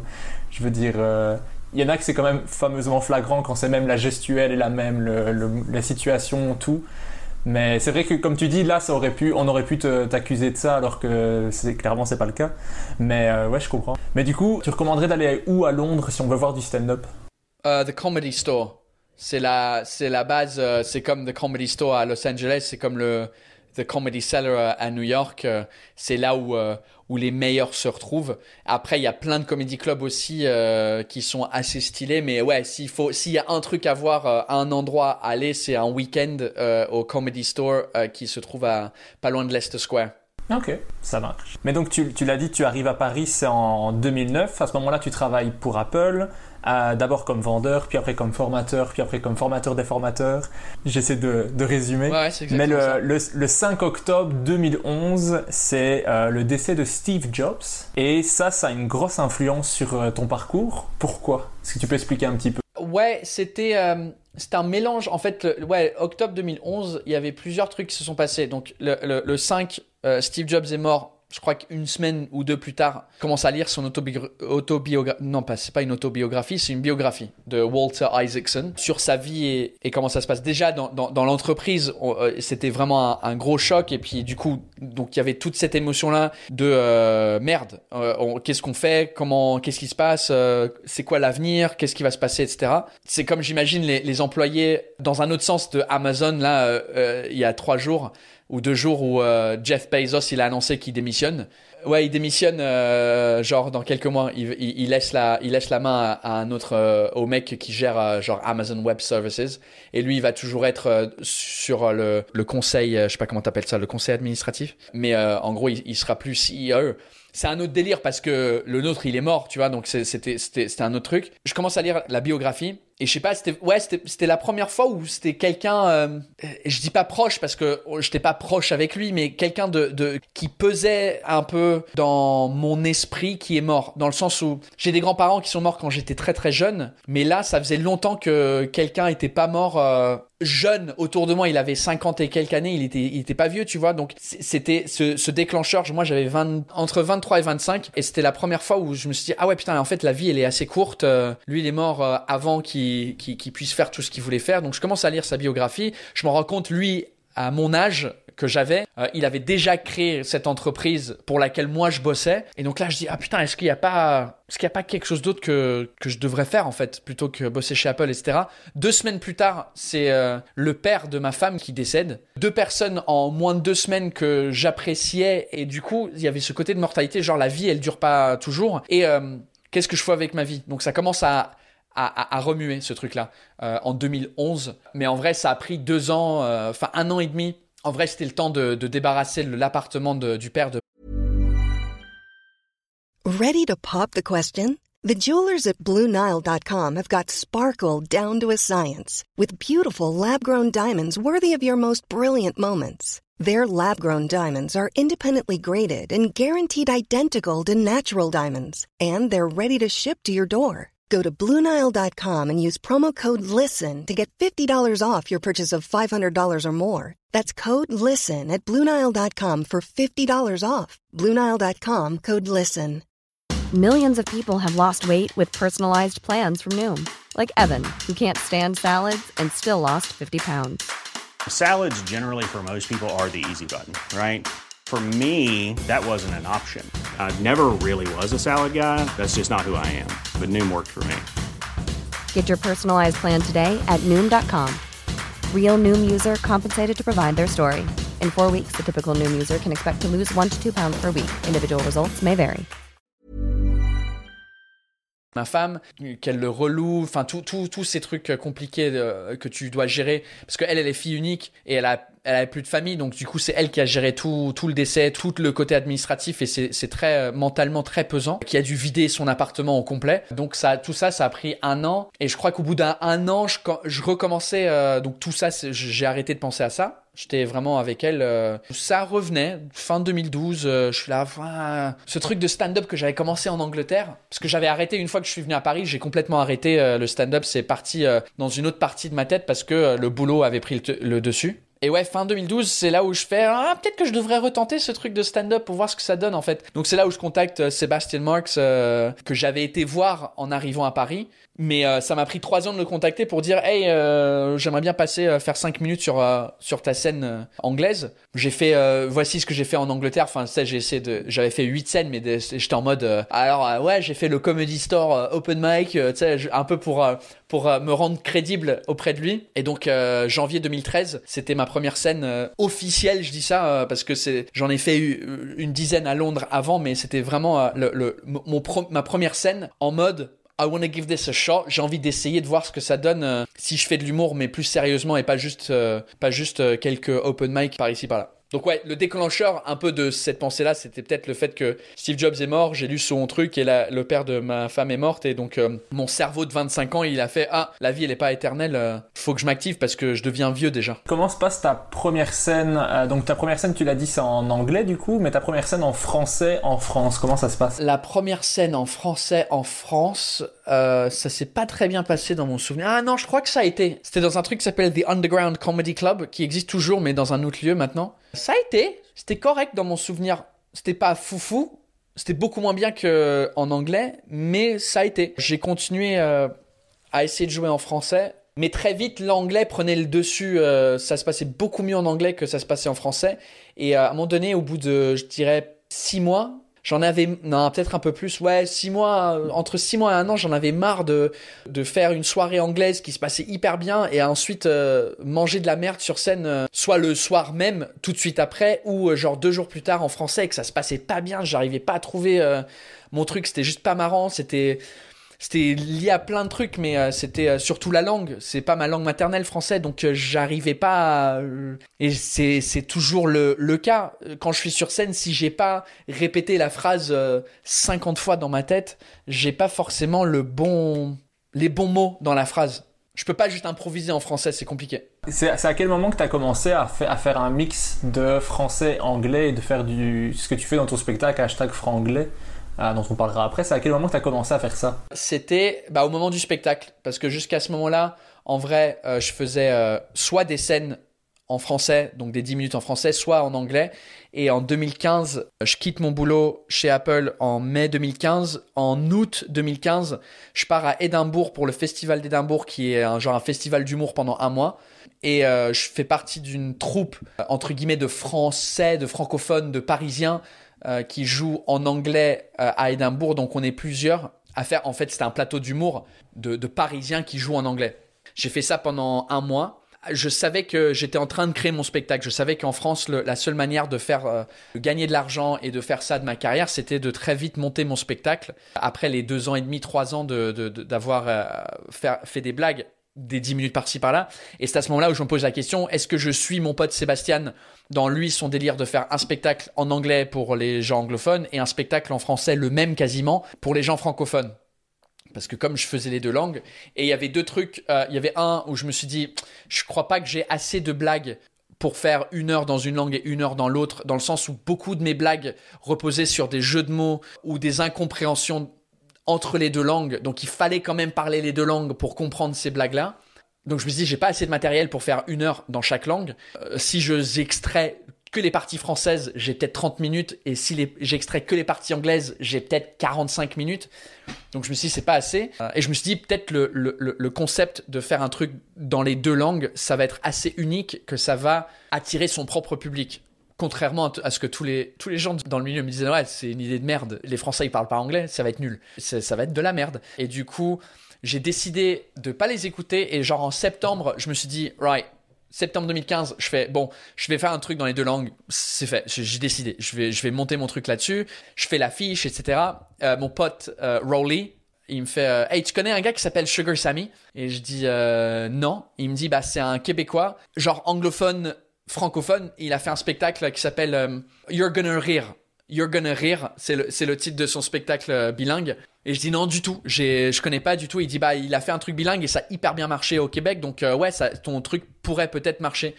Je dis trop cool, on va tenter. Et genre deux semaines plus tard, je rencontre Sugar Sammy à Paris parce qu'il il vient ici et il commence à faire des petites scènes ouvertes, genre devant cinq personnes à ce moment-là, et on parle. Et euh, je dis putain, c'est drôle que t'es là parce qu'il y a mon pote québécois qui vient de parler de toi, qui vient de parler qu'apparemment tu faisais un spectacle dans les deux langues et euh, c'est un truc que, que, je comptais faire et tout ça. Il dit ouais, enfin en France, je sais pas si ça a marché, mais euh, en tout cas, ouais, c'était cool au Québec, etc. En parlant avec lui, ça m'a donné un peu plus de, de motivation de me dire ouais, ok, I'm making the right decision, je vais faire ça et puis on verra. Et heureusement pour moi, ça, ça a bien fonctionné. C'est, ça fait encore plus que ce que je pensais que ça allait faire. Ok, ouais, mais donc faut, faut pas toujours suivre les conseils des autres apparemment. T'as Ah, il bien faut fait jamais de- suivre les conseils des autres, jamais, que ça soit en bon ou en négatif, parce que euh, C'est pas, c'est pas toi en fait. Donc fais ce que toi t'as envie de faire. Et la seule façon de voir si ton truc va fonctionner, c'est de le faire. Et c'est le public qui décidera de toute façon. C'est le, le grand public qui décidera parce que tu demanderas une, une opinion à quelqu'un et lui, euh, bah ça le concerne peut-être pas euh, les spectacles euh, bilingues. Ou si tu dis ah j'ai envie de faire une blague euh, sur les transgenres, qu'est-ce que t'en penses? T'auras 50 personnes qui vont dire non, t'as une personne qui va dire oui, euh, mais ça se trouve que les gens qui t'apprécient toi, ton humour, donc c'est très difficile. Euh, c'est le public qui, qui décidera. Donc si euh, les gens ils viennent pas, bah c'est parce que ton truc il est haché en fait, il fonctionne pas. Je dis ça et, et, je dis ça dans les grandes lignes parce que c'est pas forcément le cas. C'est peut-être parce que euh, ton promoteur ou ton producteur euh, il fait pas le boulot de, de, de bien promouvoir ton truc. Mais moi je suis de l'opinion de peu importe si le truc il est bien, peu importe qui tu as autour de toi, le truc il va finir par fonctionner un jour. Il va finir par faire un buzz quelque part. Il y a quelqu'un qui va le trouver, qui va le reposter. Il y a forcément ça va marcher si il est bien. Il y a des trucs nuls qui réussissent aussi. C'est pas eux parce qu'ils ont des, des, des, des grandes équipes et des gens qui font le, le boulot. Mais ça c'est une autre question. Mais t'as as vraiment bien fait parce que c'est ce qui a c'est fait ton succès. Mais est-ce que ça t'est arrivé de jouer devant une scène et d'avoir un public qui comprend pas ce que tu racontes parce qu'il parle pas anglais? Ouais, ça arrivait euh, dans deux villes. Il y en avait une que c'était à Saint-Étienne, où déjà le remplissage était nul à chier. Vraiment sur une salle de, je crois, 700, on était moins de 200, c'était horrible. Mais dans une autre salle où c'était complet, je crois que c'était dans un endroit qui s'appelle Lucé, qui est à côté de Chartres, qui est pas loin de Paris. C'était la, la maire ou la responsable de culture euh, de, cette ville-là, était fan d'anglais. Et elle a vu mon spectacle, elle a dit j'adore, j'ai envie de ramener ton spectacle parce que j'ai envie que les gens euh, à l'UC euh, parlent anglais. Et je suis arrivé et très vite j'ai compris que ah, le niveau d'anglais était pas ouf. Donc en fait, ce que j'ai dû faire, c'est j'ai dû traduire quasiment sur le tas des blagues que je faisais d'habitude en anglais, mais que je, je les ai jamais vraiment fait en français et je commence à les faire en français et ça sort pas parce que je les ai jamais dit en français. Donc je suis là, ça sort pas, je perds mes mots. C'était c'était horrible, c'était horrible comme spectacle. Mais eux, je crois qu'ils ont apprécié les petits Français, euh, les petits vieux de ce coin-là, parce que il y avait beaucoup de vieux dans le public. Ils ont apprécié euh, écouter de l'anglais sur scène, même s'ils comprenaient pas grand-chose. Ok. Donc tu l'as dit, en, en mai 2015, tu as démissionné d'Apple sans rupture conventionnelle. Tu en as fait tout un sketch que je vous invite à aller voir sur YouTube euh, avec les acidiques qui est très drôle. Euh, pour ceux qui parlent anglais, si vous parlez pas anglais, vous allez capter la moitié des blagues, mais apprenez l'anglais, qu'est-ce que vous faites? Euh, Mais ça m'intéresse de savoir comment tu te sentais le jour où tu as pris cette décision de démissionner. Allez, ton ressenti à ce moment-là, parce que j'ai un fantasme de démissionner un jour un travail, c'est tu dois Ouais. sentir génial et en même temps être super stressé. Ouais, j'étais pas forcément stressé. J'étais euh, j'étais triste parce que euh, j'adorais les gens avec qui je travaillais. J'ai vraiment adoré mes, les 9 ans que j'ai passé là-bas. C'était un peu pour moi the end of an era. Tu sais, c'était ok, bon bah c'est euh, C'était vraiment la fin d'une vie. C'était comme une, rupture un peu avec euh, avec, euh, dans une relation amoureuse où je crois que même si c'est toi qui rompes avec la personne, il y a quand même un truc de dans toi où il y a peut-être du soulagement quand c'est toi. Moi je sais pas. J'ai été j'ai été largué une fois. Et euh, c'est tout en fait. J'ai eu deux grandes relations dans ma vie et à part ça, euh, c'était euh, genre des one night stands et tout ça, donc ça comptait pas. Moi, je n'ai jamais rompu avec personne non plus, donc c'est jamais moi qui ai dans la décision. Donc... Du coup, ouais, je, je, je- c'est- c'était- il y avait, il y avait une tristesse quand même quand je me souviens, j'envoyais l'email à mon ex-boss pour euh, officialiser le truc. Je lui avais parlé par téléphone et tout ça. Euh, il m'a dit ouais, c'est une idée trop cool, machin. bien sûr, euh, je te laisse partir, aucun problème, blablabla, etc. Et quand je, je sais pas, quand je lui écrivais la lettre que j'étais obligé d'écrire parce qu'on est en France, genre imprimer lettre euh, recommandée euh, mon cul là. Euh, ouais, je sais pas, en écrivant la lettre, c'était plus réel. C'était, c'était assez, c'était triste mais excité. J'étais pas du tout, euh, j'étais pas du tout stressé. J'étais genre, euh, je fais un truc que je kiffe et euh, je vais juste le faire euh, plus. Je m'étais donné genre quelques années pour gagner de l'argent. Je me suis dit ouais, je me donne 2-3 ans. Si je gagne rien au bout de 2-3 ans, euh, je vais peut-être revoir euh, mon choix. Mais je crois que c'était la motivation que j'avais besoin pour euh, pour le faire en fait. Donc ouais, j'étais pas trop stressé. Il y avait pas le truc dans les films où euh, où c'est genre euh, tu prends le téléphone et c'est genre fuck you, fuck your job, fuck this, bye. Et là c'est genre la musique qui pète et tu sors et c'est tu sais c'était pas du tout c'était pas du tout comme ça. C'était plus c'était plus bon bah c'était euh, c'était cool c'était cool c'était sympa et puis euh, mais mais ouais c'était euh, le début de quelque chose de nouveau Mais c'était un choix gagnant parce que du coup tu démissionnes en mai 2015 et en janvier 2016 tu sors une vidéo qui fait un carton, c'est la vidéo sur la bise qui a fait vraiment un gros buzz avec plus de 3 millions de vues aujourd'hui. À quel point ça a eu un impact cette vidéo sur ta carrière? Ah bah c'était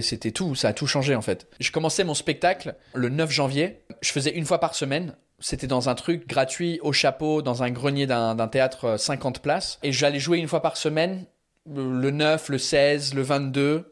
La vidéo, elle sort le 1er janvier. Je crois que le 6 janvier, il y a, un million de vues. Donc le spectacle, à partir du 7, le spectacle il est complet trois mois à l'avance. Après, c'était un spectacle gratuit. Donc du coup, les gens, il suffisait de réserver les places. Tu payais rien, donc c'était complet. Donc j'avais, c'était complet sur les trois mois. Donc on a rajouté des dates. Au final, je crois que j'ai fini par faire deux trois fois par semaine. Euh, pendant ces trois mois-là. Au final, le problème, c'est que comme les gens, ils ont réservé, un mois plus tard, ils ont oublié, donc ils viennent pas. Donc au final, c'était complet, mais pas complet dans la salle, parce que euh, les gens, ils avaient réservé. Mais donc ça, c'était le, le 7 janvier. Le 10 janvier, donc je commence le spectacle le 9. Le 10, je suis dans les bureaux de Canal+, parce qu'ils m'ont invité pour une réunion euh, chez Canal+, parce qu'ils ont aimé ce que je voulais. Et puis c'était une, chercheuse de talent qui, disait, ouais, qu'est-ce que tu veux faire en fait? On aime bien ton délire. À partir de là, on commence à travailler sur le, le programme court qui est devenu euh, What the Fuck France, qui était euh, la bise, mais euh, fois 34 et mieux filmé. Ouais, c'est 34 épisodes de, de 3 minutes où t'expliques un petit peu euh, tous les trucs qui te semblent bizarres pour toi euh, en arrivant à Paris. Donc t'expliques les parisiennes, t'expliques les boulangeries, t'expliques l'administratif, t'expliques les, les doublages, la politique en France, tout ça. C'est quoi toi ton épisode préféré? Oh. Alors mon épisode préféré à filmer, à faire, c'était l'épisode sur le ski. Parce que on a réussi à convaincre Canal Plus de nous envoyer à la montagne. Donc on a pris un, un minivan et euh, on est parti euh, avec l'équipe en fait. On était euh, en, en temps normal on était 16 sur le plateau pour filmer ces épisodes. Là on était réduit donc on était je crois 9. On était là 3 4 jours peut-être pour filmer les deux épisodes. On a fait les pharmacies là-haut et on a fait le ski. Parce que aussi on a, on a dit bah on, on va filmer deux épisodes, euh, on va pro- profiter pour en filmer deux épisodes, donc on a fait deux épisodes. Donc ces deux-là, c'était vraiment euh, l'ambiance. J'ai kiffé, juste euh, le être avec euh, l'équipe technique avec qui on avait fait une vingtaine d'épisodes à ce moment-là, je crois pas, peut-être une quinzaine. Et c'était juste, je sais pas, c'était c'était comme une colonie de vacances. C'était partir avec des potes au ski et on filmait et, et on était payé pour faire ça. Donc ça c'était vraiment cool. Après l'épisode préféré en termes de contenu. Bonne question, je sais pas, je je, je m'en rappelle plus. Le, le premier, j'ai c'était c'était mon préféré parce que c'était le premier puis euh, puis je parlais de doublage et c'était le, le- un peu le début de la, la, la le truc d'expliquer pourquoi on faisait la série en VO plutôt qu'en VF. Ah, c'est il y en a il y en a plein, il y en a plein euh, il y en a plein que j'aimais beaucoup ceux, ceux sur les langues, j'aimais bien parce que euh, c'était un peu tiré de, De ton spectacle? Ouais, c'était des bouts de mon spectacle refaits pour euh, pour ces trucs-là. En vrai, ils sont c'est des trucs de mon spectacle parce que on était en retard avec le l'écriture des épisodes et euh, je me suis dit putain, j'ai j'ai pas d'idée, j'ai pas d'idée, j'ai pas d'idée puis donc j'ai tiré un peu de mon spectacle en changeant quelques punchlines et des et des blagues. Mais ouais, toute l'expérience était était vraiment cool. Il y avait des il y avait des épisodes où c'était vraiment dur à filmer des trucs comme ça. Mais ouais, en général, euh, c'était c'était vraiment très très cool. J'ai bien aimé le, le dernier parce que c'était pas moi qui jouais, c'était euh, avec plein de guests qui se foutaient de ma gueule au final parce que pendant 33 épisodes, moi je me foutais de la gueule des gens. Et là, on avait Kian Kojandi, on avait Antoine Decaune, euh, Jérôme Niel, je me rappelle plus qui d'autre on avait. On avait deux trois autres guests qui étaient euh, dans l'épisode qui se foutaient de ma gueule. Donc ça, c'était très drôle. Moi, je crois que c'est le premier que j'ai vraiment bien aimé sur le doublage. Je crois que c'est celui qui me, reste le plus, mais je crois que c'est parce que ça parle de doublage et tout. Et donc, moi, ça a toujours été un truc qui, qui me, qui me saoule le doublage et que je dois expliquer à mes élèves, mais pourquoi vous devez regarder les trucs en version originale et tout ça. Donc, euh, d'office, ça, me, touchait plus. Mais je trouve que ce qui est chouette avec cette, euh, série, c'est que ça ne vieillit pas, en fait. Tu peux la regarder euh, maintenant. Ça, c'est toujours autant d'actualité, ça fonctionne toujours autant, je trouve. Ouais, ouais, c'est euh, en vrai, ouais. maintenant que je je fais YouTube temps plein moi-même, je me rends compte à quel point on avait créé un truc de ouf en fait. Que euh, moi je connaissais pas vraiment le YouTube game à l'époque et euh, j'étais un peu blasé. J'étais genre ouais ok cool ouais ça, ça fonctionne bien c'est cool euh, c'est sympa. Mais je me rendais pas compte à quel point euh, c'était ouf les, chiffres qu'on avait, les montants de subscribers qui arrivaient toutes les semaines. C'était genre 20 000 personnes toutes les semaines qui s'abonnaient à la chaîne. On avait des centaines de milliers de vues au bout de deux jours. C'était un truc de malade. Et, et là maintenant que je fais mon truc tout seul, je me rends compte à quel point c'est compliqué de développer une, une chaîne YouTube. Après, c'est compliqué, oui et non. C'est la pression de la télé qui dit faut écrire, faut tourner. Il y a 16 personnes euh, qui dépendent de ce truc-là. Euh, il y a de l'argent euh, euh, derrière. Donc, du coup, t'es obligé d'écrire et t'es obligé de forcer le truc. Là, maintenant, je suis plus relax. Je suis plus, si un truc qui m'inspire, je vais en parler. C'est pas je me force à écrire euh, des trucs. Et aussi, ça a aidé qu'on avait. Je crois, 15 000 euros par épisode de budget. Donc c'est normal que c'était visuellement beaucoup plus beau de ce que n'importe qui fait sur YouTube tout seul dans sa, dans sa chambre ou dans, comme je fais maintenant parce que j'ai pas 15 000 euros par, euh, par épisode à dépenser, tu vois. C'était cool et en vrai on a arrêté il, il, voulait une saison 2 Canal moi je voulais pas une saison 2 parce que je voulais pas essouffler le concept. Je voulais pas que ça tu vois je voulais pas que ça dure 3 euh, ans et qu'à la fin c'est genre ouais on a compris. Bon c'est chiant tu sais euh, tu vas parler de quoi maintenant? Ouais, tu vas parler de quoi? Les bougies en France sont nulles pour trois raisons. Enfin, ta gueule en fait. Donc moi, je voulais plus en mode euh, britannique que américain parce que les Américains ils, prennent les séries et ils les étirent le plus long possible. Nous euh, on essaye de faire le moins possible et que ça soit que ça reste euh, comme un truc bien quoi.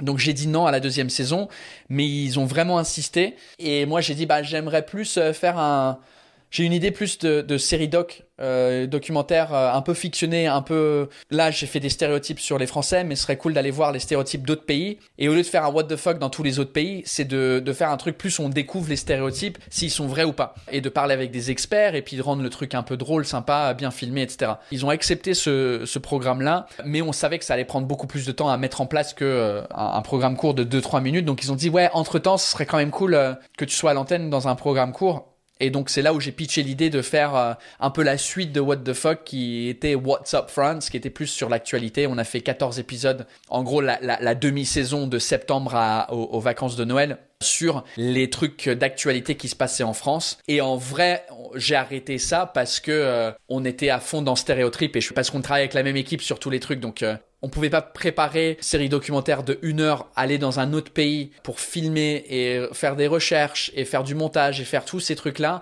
en même temps que toutes les semaines écrire un nouvel épisode sur l'actualité française et filmer. C'était impossible. Donc on a arrêté ça en, en décembre 2017 qui était, qui coïncidait avec la, le pilote qu'on a tourné en Italie de Stereotrip. Pour, euh, pour parler un petit peu de euh, What's Up Friends, t'as jamais parlé de, trop d'actualité dans tout ce qui est stand-up? Est-ce que c'était un exercice que tu trouvais difficile? Non, c'est que déjà beaucoup de gens le faisaient et de deux, ça reste pas très intemporel. Donc si tu, comme en France, le truc c'est de créer un spectacle et tu le tournes pendant 2-3 ans, euh, 3 ans plus tard, déjà ça te prend 6 mois, 1 an pour créer le spectacle et si tu le tournes 3 ans, ça veut dire qu'il y a des blagues là-dedans qui datent d'il y a 4 ans. Et donc, je me suis dit, je voulais plus euh, dans le spectacle me concentrer sur des trucs qui pourraient être intemporels, euh, qui, qui pourraient durer un peu plus euh, longtemps. C'est un truc que, j'admire beaucoup, les gens qui, qui font du, du, du stand-up sur l'actualité en vrai, c'est aussi un peu plus facile parce que déjà, tu trouves des trucs d'actualité qui sont drôles à la base. Et après, tu ajoutes ton jus, ton caractère, ton personnage dedans et ça les augmente. Et, c'était un peu le, principe de WhatsApp Friends, c'était on trouvait un truc d'actualité qui était drôle, genre il y a une pénurie de beurre en France, déjà c'est drôle. C'est drôle à la base qu'il n'y a plus de beurre pour un pays qui consomme autant de beurre. Et donc, forcément, tu trouves des blagues, euh, tu pars pas de rien. C'est pas genre, ouais, fais-moi rire sur euh, cette ouvre-bouteille que j'ai devant moi. Parce que là, c'est, fuck, il faut aller loin pour trouver les blagues. Mais si c'est le fait d'actualité est déjà drôle. Le problème qu'on avait avec WhatsApp, on avait deux problèmes. Et, pourquoi j'ai pas trop kiffé le, le processus?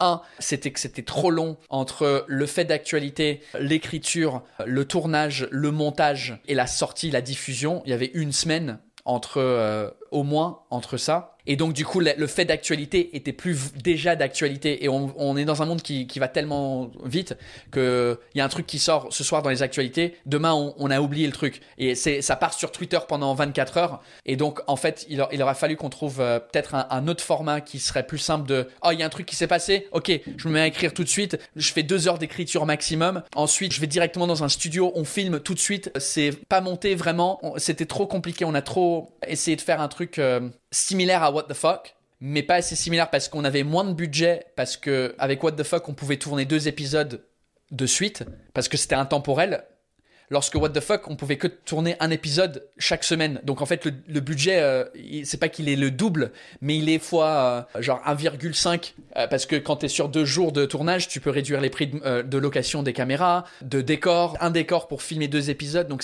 c'est beaucoup plus économique que filmer un épisode en un jour toutes les semaines. Donc à cause de ça, on pouvait pas utiliser le Steadicam qui était un peu le visuel de What the fuck. Tout était euh, au Steadicam et puis les transitions et tout était hyper facile à faire avec un Stead, même si ça coûte euh, énormément d'argent euh, d'embaucher un, un, mec qui fait du Steadicam. Donc pour WhatsApp, c'était caméra fixe sur un trépied, ça bougeait très peu ou beaucoup moins en tout cas. Et donc c'était l'inconvénient aussi, c'était qu'on on, s'est trop rapproché à un style de quelque chose qui était vraiment fou qu'on a entre guillemets réduit le budget, donc du coup c'était visuellement moins beau et que l'actualité était un truc de la semaine passée et c'était moins intéressant. Mais on a quand même, enfin, c'était quand même cool. Mais euh, si je devais le refaire, et c'est peut-être un truc que je vais refaire un jour, je trouverais une autre façon de le faire qui prend moins de temps de le produire pour que l'actualité soit toujours d'actualité. Mais donc pendant que tu faisais ces deux euh, programmes courts-là, tu as, as, tourné avec ton spectacle, tu as tourné pendant trois ans avec euh, le spectacle, c'est hashtag franglais. Il est disponible complètement sur YouTube pour tous ceux qui veulent aller l'écouter. D'ailleurs, merci beaucoup d'avoir mis le spectacle sur YouTube. Ah ben c'est pas c'est pas merci à moi, c'est merci à Canal+. Hein. C'est à la base un autre truc de Industry Insider, euh, quand on a tourné le spectacle, c'était mars 2018, à la Nouvelle Eve, parce que j'aimais beaucoup la salle. Je me suis dit, la salle, elle est vraiment stylée, j'ai envie de tourner le spectacle là-dedans. Même si je savais que j'allais continuer euh, à tourner un peu dans d'autres villes et puis euh, dans d'autres pays. Je me suis dit, j'aimerais bien filmer là, c'est joli. Donc on filme mars 2018 sans avoir déjà quelqu'un qui payait pour la, captation. Parce que souvent, ce qui se passe, c'est que tu vas avoir euh, un Netflix, Amazon, Canal+, euh, TF1, euh, peu importe qui, le diffuseur dit je vais capter mon spectacle et eux ils disent cool, voici combien on te paye, démerde-toi pour la production, tu vois. Donc eux ils payent upfront l'argent nécessaire pour la production. Donc là, avec ma productrice, c'est nous, on a payé 50% chacun euh, la captation. Donc euh, ça nous a coûté euh, genre 30 000 euros pour, pour payer la, la, captation. Et ensuite, moi, mon idée, c'était vraiment comme j'étais tout nouveau et puis c'était mon premier spectacle et je voulais pas que ça soit verrouillé pour un tout petit public. Donc moi, Canal+, j'étais pas dans la conversation. Et pour moi, c'était genre soit Netflix, ils sont chauds, soit je le mets sur YouTube. Au final, en parlant avec Netflix, le problème apparemment c'était un truc de, calendrier. Ils avaient déjà genre un an de, spectacle devant eux en termes de calendrier. Et moi, je voulais pas encore attendre euh, un an pour le sortir après. Euh, là, on parle de euh, décembre 2018. Donc j'avais tourné en mars. Je le finissais en janvier 2019 au Casino de Paris. Et moi, je voulais que la captation, elle sorte euh, quelques mois après ça. Mais eux, c'était genre un an et on était là, ah, putain, ça va être trop tard parce que, enfin, c'est après le spectacle et c'est genre cinq ans plus tard le spectacle qui sort, tu vois. Et donc j'ai dit fuck on va faire, euh, euh, je préfère faire YouTube. Et là c'est Canal ils étaient chauds pour euh, diffuser et, acheter des spectacles. Et moi ma condition c'était ouais, parce que évidemment si je le fais sur YouTube comme ça, on perd de l'argent. C'est clair qu'on n'aura pas eu 30 000 euros en, ad revenue de, du spectacle, impossible. Donc Canal ils étaient chauds pour acheter le spectacle, donc du coup, ils remboursent les frais de production et on a gagné de l'argent dessus. Mais moi, ma condition, c'était si j'ai le droit de le mettre sur YouTube gratuitement au complet après. Et euh, du coup, euh, ils étaient, ils étaient d'accord pour ce truc-là. Moi, je l'ai mis un peu plus tôt que eux ils pensaient. Moi, j'ai, comme j'étais pas trop dans les contrats, pour moi c'était un mois après la diffusion sur Canal+. Je pouvais le balancer euh, une fois que le mois de replay était parti. Je pouvais le mettre sur YouTube, donc c'est ce que j'ai fait. Et genre au bout de trois jours, ils voient que je l'ai mis sur YouTube et puis euh, du coup, euh, c'est un peu euh, là où les ponts se sont brûlés avec Canal Plus où, ils m'ont dit ouais non il faut l'enlever tout de suite machin etc. Je dis bah je pensais que c'était un mois après. Ils m'ont dit non non un mois après la fin de la dernière diffusion parce que là on, était sur Canal mais ça va être aussi sur C8, ça va être aussi sur C Star donc il faut attendre la dernière fois. J'étais là ah putain fait chier. Mais comme le, le, ça avait pris genre 300 000 vues en quelques jours sur YouTube, je l'ai laissé un peu quelques jours pour pour avoir un peu plus de, trucs. Et ensuite, vraiment, je l'ai enlevé et presque un an plus tard, je l'ai remis. Je l'ai remis là euh, en mars, euh, début de pandémie. C'était le, bon timing ou je sais pas, trop quoi. Truc contractuel chiant. Mais euh, ce qui est cool, c'est que à la base, ils ont laissé le spectacle vivre sur Internet et ils nous ont payé pour. Donc, c'est un peu grâce à eux que le spectacle est gratuit sur euh, YouTube pour vous. Ok, bah merci Canal Plus alors. Parce que moi j'ai adoré le spectacle, franchement il est, il est vraiment bon et comme avec What the Fuck, c'est que c'est euh, intemporel aussi, donc tu peux l'écouter à n'importe quel moment, je pense que ça va rester drôle. La, la salle est chouette, l'ambiance est cool. Après je pense que j'aime beaucoup aussi parce que j'adore les langues et donc j'aime bien ce, ce choc entre l'anglais et le français et toi qui, a, qui arrive à Paris et tout ça. À quel moment tu t'es dit c'est bon, j'ai assez tourné avec ce spectacle, il faut que je passe à autre chose? Au bout de six mois. Moi, je suis très vite, euh, je sais pas c'est quoi le syndrome euh, en TDAH, euh, T- ADHD en anglais. Tu sais, le, j'ai mon cerveau, Ah, il, TDAH, ouais. il, va dans tout le sens. Et puis au- après très peu, j'en ai marre de mes propres blagues. Je voulais, je voulais assez vite passer à autre chose, mais bon, comme le système français, comme c'était mon premier spectacle, c'est compliqué de, sauf si t'es quelqu'un d'assez connu, c'est dur de te renouveler tous les ans en fait. Tu peux pas, t'as t'as pas le temps de, de- parce que quand tu débutes, faut déjà que le spectacle il fonctionne bien dans une petite salle à Paris et ensuite euh, qu'il fonctionne bien en tournée dans des petites salles et ensuite que tu passes à une plus grande salle à Paris, ensuite que tu fasses des plus grandes salles en tournée et ensuite que tu fasses genre la grande salle à Paris, euh, Olympia, Grand Rex, etc. Déjà tout ça, il y a un, plan média un peu où les médias il faut qu'ils s'intéressent un peu, qu'ils suivent le truc. Tu peux pas juste faire ton premier spectacle. euh, Enfin, tu peux, mais ça sera vu par personne. Et après, c'est une autre stratégie aussi. Mais je me suis dit, il y avait des blagues dedans qui étaient, qui étaient pour moi assez bonnes pour qu'elles soient filmées et que ça fasse partie d'un spectacle filmé que je voulais pas les jeter à la poubelle.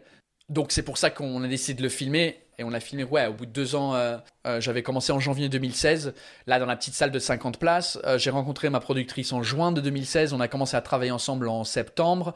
Euh, 2017, euh, j'ai commencé à faire les festivals Marrakech du Rire, j'ai fait Montreux aussi en 2017, tout en tournant en Australie, en Chine, avec le spectacle, en même temps que What the Fuck se passait. Donc c'était vraiment une boule de neige qui a très très vite grandi et que j'ai, quand on l'a filmé en 2018, en, en- en- il y avait déjà programmé jusqu'à janvier 2019. Donc je l'ai fait jusqu'à janvier, janvier 2019, qu'on a terminé au Casino de Paris. Et je regrette un peu d'avoir pas filmé celui de Casino de Paris parce que euh, bah, en neuf mois, le spectacle il évolue. J'ai trouvé de nouvelles punchlines à des trucs, mais ces trucs-là, ils- on les verra jamais parce qu'ils sont euh, dans la version euh, filmée à la Nouvelle Ève euh, neuf mois plus tôt. Mais donc j'invite tous ceux qui vont écouter le podcast à aller voir le spectacle qui est pour moi super bon. En 2018, donc tu, tu tournes ton troisième programme, celui que tu as parlé tout à l'heure, que tu avais pitché, euh, qui s'appelle Stéréotrip, dans lequel tu vas dans plusieurs pays pour aller voir si les stéréotypes sont vrais, pourquoi on a ces stéréotypes-là? Donc tu as fait six épisodes de 45 minutes où tu vas en Suisse, en Espagne, en Suède, en Allemagne, en Angleterre.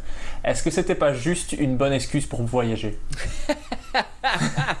Euh, oui et non, dans le sens où euh, on était plus ou moins 10, 10 jours dans, dans chaque pays et euh, on avait un jour off, donc on n'en profitait pas vraiment de, du lieu. Donc c'était après c'était une bonne excuse, mais je le savais pas à l'époque. Mais c'était un peu la, la continuité de ce truc de euh, de l'épisode de ski de What the fuck où on est parti euh, en voyage. Là on était encore moins. Je crois qu'on était 7, on partait à 7 dans ces endroits et puis franchement l'ambiance était vraiment cool et, euh, et mais c'était ouais c'était dur c'était vraiment le, le je crois qu'il n'y a pas un un pays où on a été peut-être euh, l'Italie. Mais je crois que tous les autres euh, à un moment donné j'ai fini par euh, pleurer et, vouloir arrêter le projet parce que ça me faisait chier et puis c'était compliqué et dur à tourner. Donc en même temps, c'était le meilleur truc que j'ai fait professionnellement, et en même temps, il y avait des moments où c'était le pire. C'était cool, mais on était, on était en Allemagne, en Suisse et en Allemagne pendant la Coupe du Monde 2018. Donc euh, forcément, il y avait une bonne ambiance euh, parce qu'on regarde, on essaie de regarder les matchs quand on pouvait le soir, euh, dépendant de, des, horaires de tournage et tout ça. Donc on a pu regarder quelques matchs ensemble dans les bars suisses et, allemands, et c'était, vraiment très très cool. J'ai bien aimé le programme. Enfin, j'ai vu les, parties qui sont disponibles sur YouTube parce que si tu veux voir l'épisode complet, tu dois être abonné Canal+. Et je ne suis pas abonné Canal+. Donc j'ai vu les 10 premières minutes de chaque épisode que j'ai beaucoup aimé. Mais pourquoi pas la Belgique? Qu'est-ce qu'on t'a fait? Alors, euh, c'était un des, euh, c'était un des, euh, quand je disais euh, tout à l'heure le spectacle, c'était le moment où on brûle, je brûlais des ponts avec Canal. C'était un peu aussi euh, à cause de, de Stéréotrip, parce qu'il y avait plusieurs choses que moi, moi j'envisageais. Et peut-être j'avais raison, peut-être j'avais tort, je sais pas. Mais en gros, euh, quand on a commencé à, à- à parler des pays, la première chose, c'est que je voulais que l'émission, la série doc, soit en anglais ou la langue originale du pays avec des sous-titres. Je voulais pas que ça soit doublé. Parce que, un, je déteste le doublage. Et deux, si on va en Suisse et on parle d'un stéréotype que tout le monde parle plusieurs langues, euh, on a envie de les écouter, les langues. On a envie d'entendre le romanche. On a envie d'entendre l'italien. On n'a pas envie d'avoir un mec doubler euh, le truc. Et moi, en vrai, je refusais de dou- doubler moi-même. Donc, un, je voulais que ça soit en anglais pour aussi peut-être plus tard que ça soit vendu à l'international comme programme, que ça soit diffusé en Angleterre, parce que je trouve que c'est un programme qui pourrait bien fonctionner en Angleterre et qui pourrait être diffusé là-bas. Et l'autre raison, donc eux, avec Canal, ils étaient vraiment pas d'accord sur ce point-là, et c'était un peu le, point où au final, je crois qu'ils ont dit, fais ce que tu veux, connard d'anglais, on s'en bat les couilles de toi. Donc on, a pu faire le truc en VO. Euh, donc quand j'étais en Espagne, j'ai parlé en espagnol. Quand j'étais en Suède, eux ils me parlaient en suédois et moi je répondais en anglais. Euh, mais tout est sous-titré et je crois qu'ils étaient saoulés qu'on, veuille ça et puis au final ils ont ouais, do what you want. Mais le deuxième point, eux ils étaient plus d'accord sur le deuxième point, mais c'était justement par rapport à ce truc de si c'est un programme qui a été diffusé en, en Angleterre. Le problème c'est qu'il y avait certains pays où les Français avaient des stéréotypes différents que des Anglais euh, sur certaines nationalités. Par exemple, les Portugais, euh, les Français ont des stéréotypes sur les Portugais que nous les Anglais on n'a pas du tout. Pareil avec les Belges. Euh, les Français, ils ont des stéréotypes sur vous que nous, on n'a pas. Et donc, je voulais pas faire un programme forcément que pour les Français. Je voulais faire un programme qui pourrait être regardé par quelqu'un qui habite aux États-Unis. Ou les stéréotypes sur les Espagnols est pareil en Angleterre, euh, en France, aux États-Unis. Euh, sur le stéréotype sur les Italiens, euh, pareil. Sur les Allemands.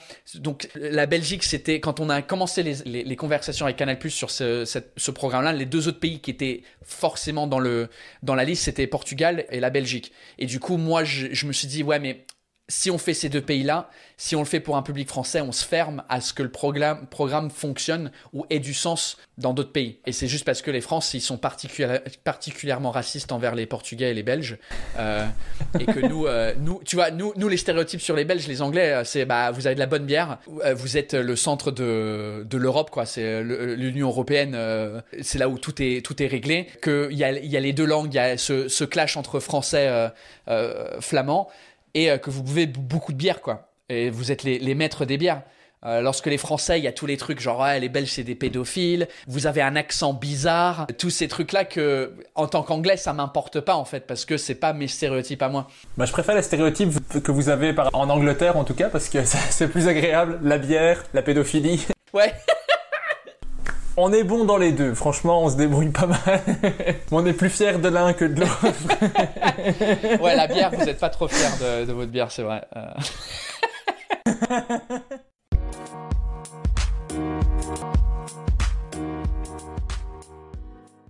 En 2018, donc après Stéréotrip, là tu commences à filmer les vlogs dont tu as parlé tout à l'heure. Tu as maintenant plus de 140 épisodes.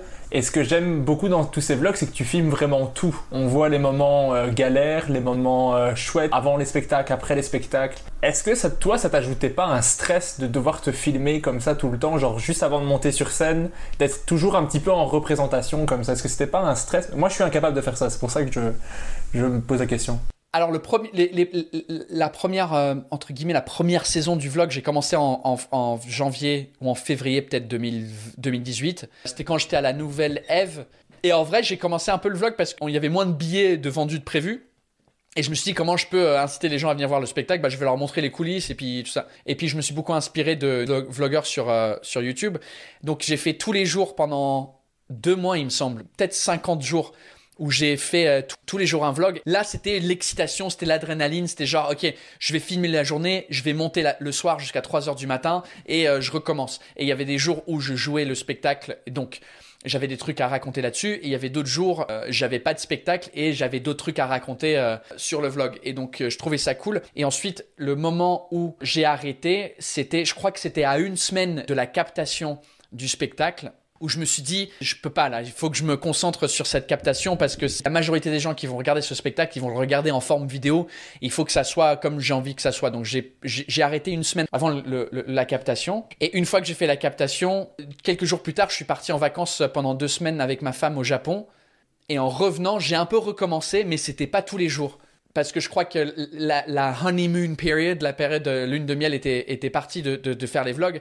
Et oui, effectivement, au bout d'un moment, ça, à chaque fois que je me disais, ah, j'ai un, un spectacle à faire, j'ai un truc à faire, je me suis dit, ah putain, il faut que je ramène la caméra, il faut que je ramène un autre sac à dos, faut que je montre, quand est-ce que je vais avoir le temps de monter le truc. Donc il y avait des moments où j'étais plus chaud pour faire le, pour filmer et monter le vlog, et il y avait d'autres moments où j'étais pas très motivé. Et donc en fait, j'ai, il y a des vlogs où j'ai filmé, mais j'ai jamais monté le truc parce que j'avais la flemme, et puis après c'était trop tard, et puis euh, puis voilà. Donc ouais, c'était un peu, des fois c'était un, peu un stress en plus, pas forcément par rapport à la, au truc de performance, mais plus par rapport au montage, que je savais qu'il fallait que je monte un truc derrière, et puis, euh, et puis ouais. Ce qui est chouette, c'est qu'on voit du coup, comme je disais, tous les bah, behind the scenes de quand tu vas à Montreux, quand tu vas au festival euh, Juste pour Rire. Tu, l'expliques toi-même à un moment donné que les, les, billets se vendent moins bien, et j'aime bien ce, ce, ce truc de contact avec les gens qui regardent le vlog, de t'es authentique, vrai, et tu dis les, tu dis les trucs, j'aime, beaucoup ça. Par rapport au festival, donc t'as fait le festival de Montreux, t'as fait le festival euh, Juste pour Rire, t'as fait le festival de Marrakech. Et le festival de Waterloo en Belgique aussi. Aussi, oui. Oh, je, je sais pas si on était, c'est pas, c'est pas la même, euh, la même gamme, mais... donc dans ces quatre festivals, si tu devais faire un classement du meilleur au pire. Du meilleur au pire, oh, il me faut des critères en plus. En termes de quoi? Parce que je- il y a des classements différents par rapport à ce que tu vas me demander là. Ok, en termes de succès à ces festivals, pour toi. De succès sur scène, je dirais en 1, en 1 Montréal, juste pour rire. En 2 Montreux. En 3 Waterloo. En 4 Marrakech. Qu'est-ce que t'aimes euh, quand tu vas au festival de Montreux, par exemple? Montreux, ce que j'aime bien, c'est euh, l'ambiance. Comme c'est un lieu où le, le- tous les spectacles se passent, euh, il y a un lieu, il y a un backstage, il y a un bar d'artistes, euh, il y a un endroit où tout se passe. Bah en fait, on se croise tous euh, et du coup, comme euh, il y a beaucoup d'humoristes de Paris, on se croise tout le temps à Paris sur des plateaux d'humour. Sauf que on se parle pas forcément parce que bah on, a un autre plateau, on a d'autres trucs. Là, on est tous ensemble et on n'a rien d'autre à faire. On peut pas rentrer à la maison, donc du coup, on reste euh, à, parler et tout ça. Donc je trouve que ça crée un, peu euh, euh, des liens avec d'autres humoristes que les autres festivals ne font pas. L'autre qui est un peu similaire, c'est Marrakech dans ce dans, dans cette cette ambiance là. Mais Marrakech c'est un peu différent parce que parce que bah, moi quand j'y étais, je connaissais pas vraiment les autres humoristes qui étaient sur scène. Je les connaissais un peu, mais pas assez bien. Et j'ai l'impression qu'aussi à à, à Marrakech, tout le monde va avec leur équipe en fait. Donc du coup, tu restes avec euh, ton producteur ou euh, ton co-auteur. Ouais, ou, ça euh, se mélange pas, quoi. Ouais, ça se mélange un peu moins, je trouve, que, que à Montreux. Et après, Montréal, c'est différent parce que euh, euh, comme il y a plusieurs endroits dans la ville où ça se passe, tout le monde n'est pas totalement dans le même endroit, mais les Français, je crois qu'ils se retrouvent assez euh, entre eux aussi. Mais comme il y a tellement, comme c'est tellement grand, bah du coup, euh, c'est cool pareil. Pour l'ambiance, je dirais que euh, que juste pour rire, c'est c'est mon préféré. Euh, Montreux en deux, euh, Marrakech en trois et puis euh, Waterloo en quatre. Pourquoi en, pourquoi en 4 Je sais pas. En fait, il y avait pas de centre, il y avait pas de- d'endroit où euh, pour moi c'était pas vraiment un festival. Je suis arrivé, j'ai joué mon spectacle, je suis parti le lendemain. Il y avait pas de, ce truc de euh, camaraderie, de, de, de comment on dit ça en français, de Camaraderie. camaraderie entre entre les gens.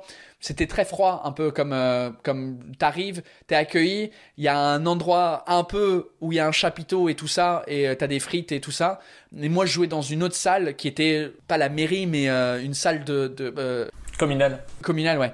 Euh, donc ouais, c'était pas, c'était moins. euh, Mais après, le, le spectacle c'est c'est mieux passé qu'à Marrakech, mais l'ambiance était moins, était moins fun. Et est-ce que toi, tu ressens vraiment une différence dans le public entre le public en France, en Belgique, au Québec et en Suisse? Pour moi, non. Je suis pas la meilleure personne à demander la question parce que, en fait, les gens qui viennent me voir, c'est les mêmes gens. Que ça soit. euh, euh, en fait, c'est c'est souvent à 70% des Français que je joue en Belgique ou euh, en Suisse ou au Canada. C'était toujours la plupart de la salle, c'est des Français et le reste, c'est d'autres gens, euh, soit expats dans ces endroits-là qui sont avec des Français. Après, quand j'ai joué à Bruxelles la- l'année dernière, euh, je crois qu'il y avait, euh, je crois que c'était quand même 50%, euh, il y avait 50, 50% de Belges, donc euh, j'ai pas remarqué une grosse différence dans les comment les blagues rentraient. En plus, euh, Bruxelles c'était un des meilleurs shows de l'année dernière avant que, j'arrête de jouer, mais vraiment c'était c'était c'était vraiment très très cool. Suisse ça va. C'est cool, ils sont, ils sont sympas, mais ça s'est moins bien passé en Suisse qu'en Belgique ou euh, au Canada. Alors, en faisant mes recherches, moi, je pensais que j'étais euh, jaloux de ton accent français quand tu parles en français et de ta capacité à switcher dans les deux langues. Et Ouais. après, je t'ai vu jouer en espagnol aussi. Ouais. Et donc, je me suis dit, je suis plus juste un peu jaloux. J'ai retiré le un peu euh, parce que comment comment comment c'est possible de parler euh, ces trois langues aussi bien? Bah, c'est beaucoup d'années d'études.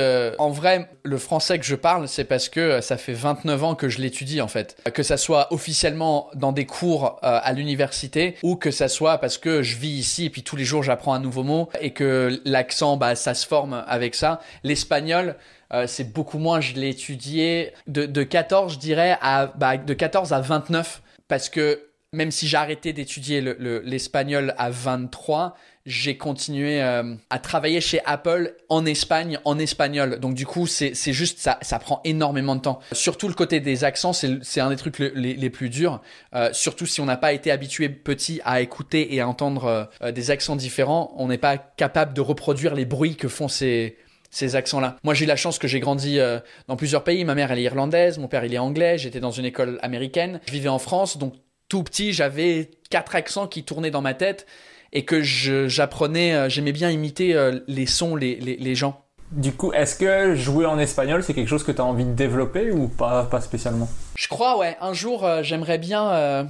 ce serait cool, ouais, de faire un, un truc spécifique pour les, les, les, les Espagnols soit entièrement en espagnol ou un peu euh, la version euh, spanglish de mon franglais. Euh, je sais pas, mais ouais, ouais, ça, me dirait bien. C'est juste que c'est essayer de trouver le temps de faire ça parce que là, du coup, quand ça commence à bien marcher, t'as envie de, de, rester sur la vague en fait avant qu'elle se casse la gueule. Et donc là, je suis toujours sur la vague, euh, même si elle descend un petit peu là, parce que euh, on peut pas jouer, il euh, y, a, y, a, rien vraiment qui se passe en ce moment. Mais avant de sauter sur une autre vague, j'ai envie de terminer, pas forcément terminer cette vague, mais j'ai envie que qu'elle soit assez, tu sais que je, suis arrivé assez au, au, bout que si je reviens en français, que les gens ils, pas, ils, ils m'ont pas oublié, tu vois. Sinon, tu vas devoir faire des vidéos où tu parles en français, espagnol, anglais avec trois sous-titres et là, il y a les gens. Ouf. Imagine là, les gens ils vont ouais bon ferme ta gueule c'est bon. Mais ouais peut-être que je devrais faire un truc, euh, un petit truc pour tenter. Je sais pas. Je ouais je, je... c'est dur. Déjà j'ai du mal en français à faire de à faire du, de l'humour donc euh, le faire en, en, espagnol aussi. Faut vraiment que j'apprenne mot pour mot euh, le truc quoi. Et sinon, le, le, 18 octobre 2019, tu fais la première de ton deuxième spectacle, cette fois-ci qui s'appelle So British ou presque déjà, comment s'est passée la première et de quoi parle ce deuxième spectacle? Bah, La première, honnêtement, je me souviens pas trop. Euh, parce que c'était pas vraiment la première première, c'était la première officielle. Mais euh, j'avais j'avais euh, j'avais passé le mois d'août au point virgule ici à Paris quatre fois par semaine à roder le spectacle. Donc je, je suis monté sur scène un mois de juin dans un petit bar à Paris avec un bout de papier avec peut-être 40 minutes d'essais, de blagues dans aucun ordre euh, qui avait du sens et tout ça. Ça a été, ça s'est bien passé. Et du coup, là, j'ai fait un mois, quatre fois par semaine avec le même matériel un peu, euh, avec des, certains nouveaux trucs, etc. 20, 20 spectacles pour essayer de roder le truc. Et donc le, le, le 18 octobre, c'était la première officielle où j'étais genre, ouais, euh, ça mérite les 25 balles de, de, de billets, quoi. Donc c'était cool. Le deuxième, plutôt qu'un spectacle sur les, les, langues et mes problèmes avec la langue française et la langue anglaise et tout ça, c'est plus euh, sur l'identité.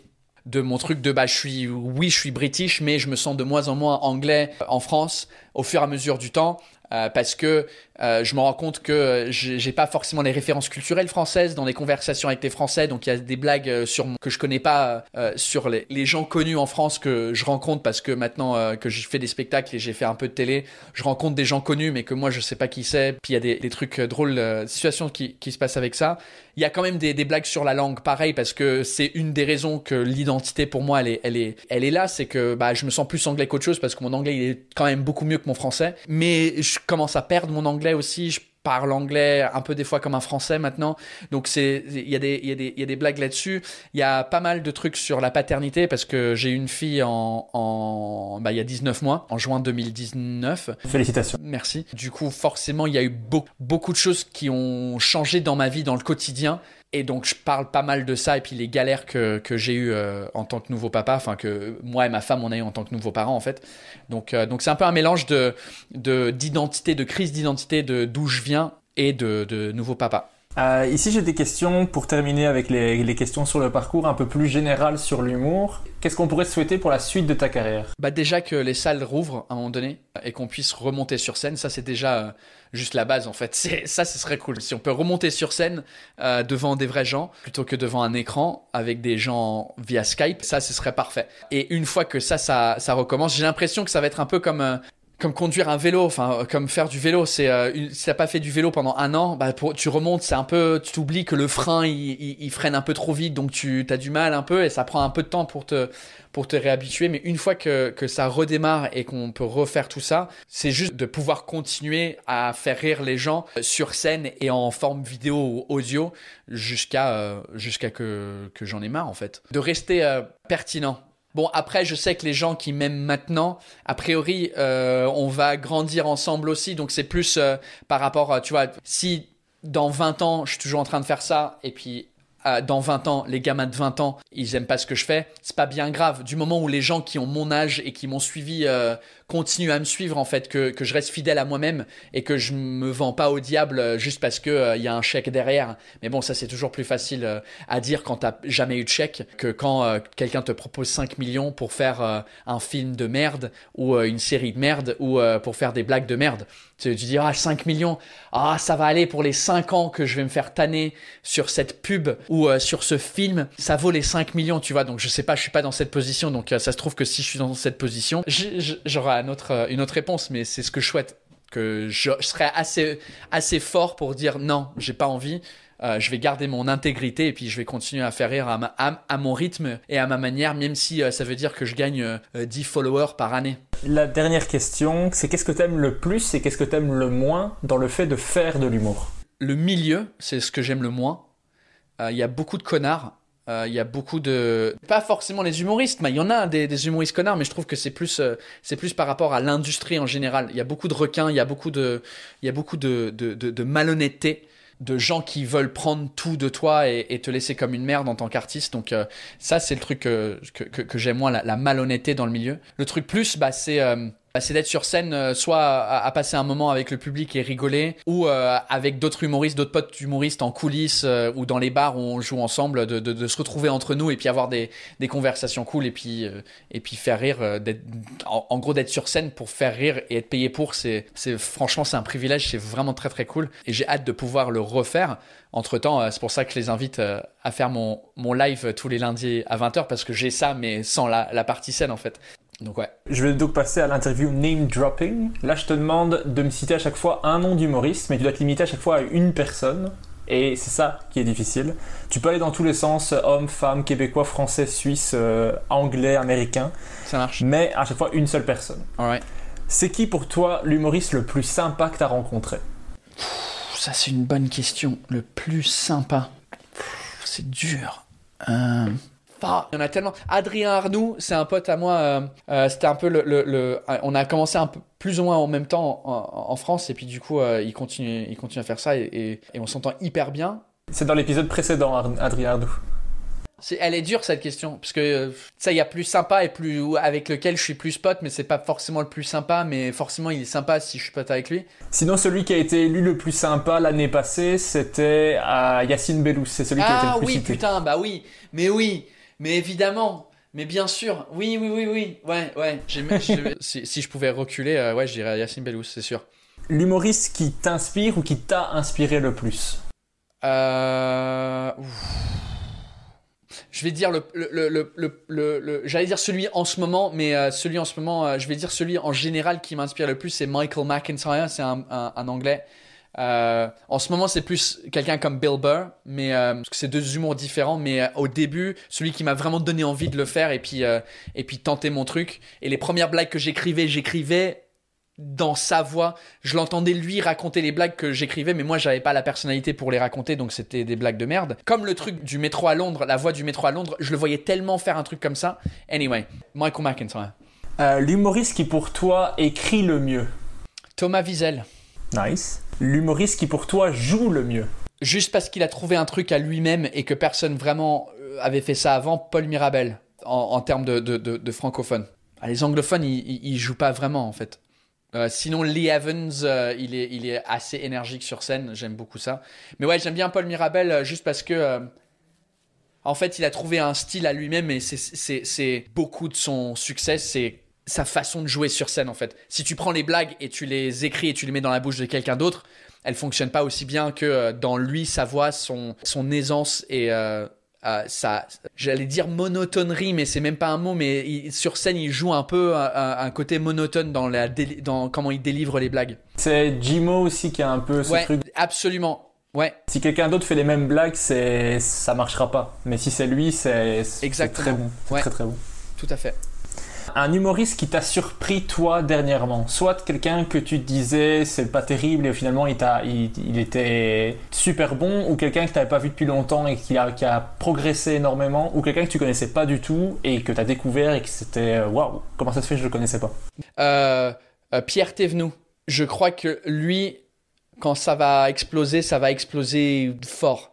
Parce que lui, il a, il a ce truc où il parle à la France normale, en fait, et pas juste Paris. Tu vois, Paul, euh, il a explosé récemment, mais son set, c'est très parisien, comme euh, dans, son, dans un de ses passages où il raconte euh, euh, Barbès, il se fait, euh, il se fait raqueter à Barbès, enfin, il y a des trucs comme ça, c'est très parisien ce truc-là. Pierre, euh, il a un humour qui va vraiment aller parler au Jean-Michel qui habite à Saint-Pierre-sur-Dive.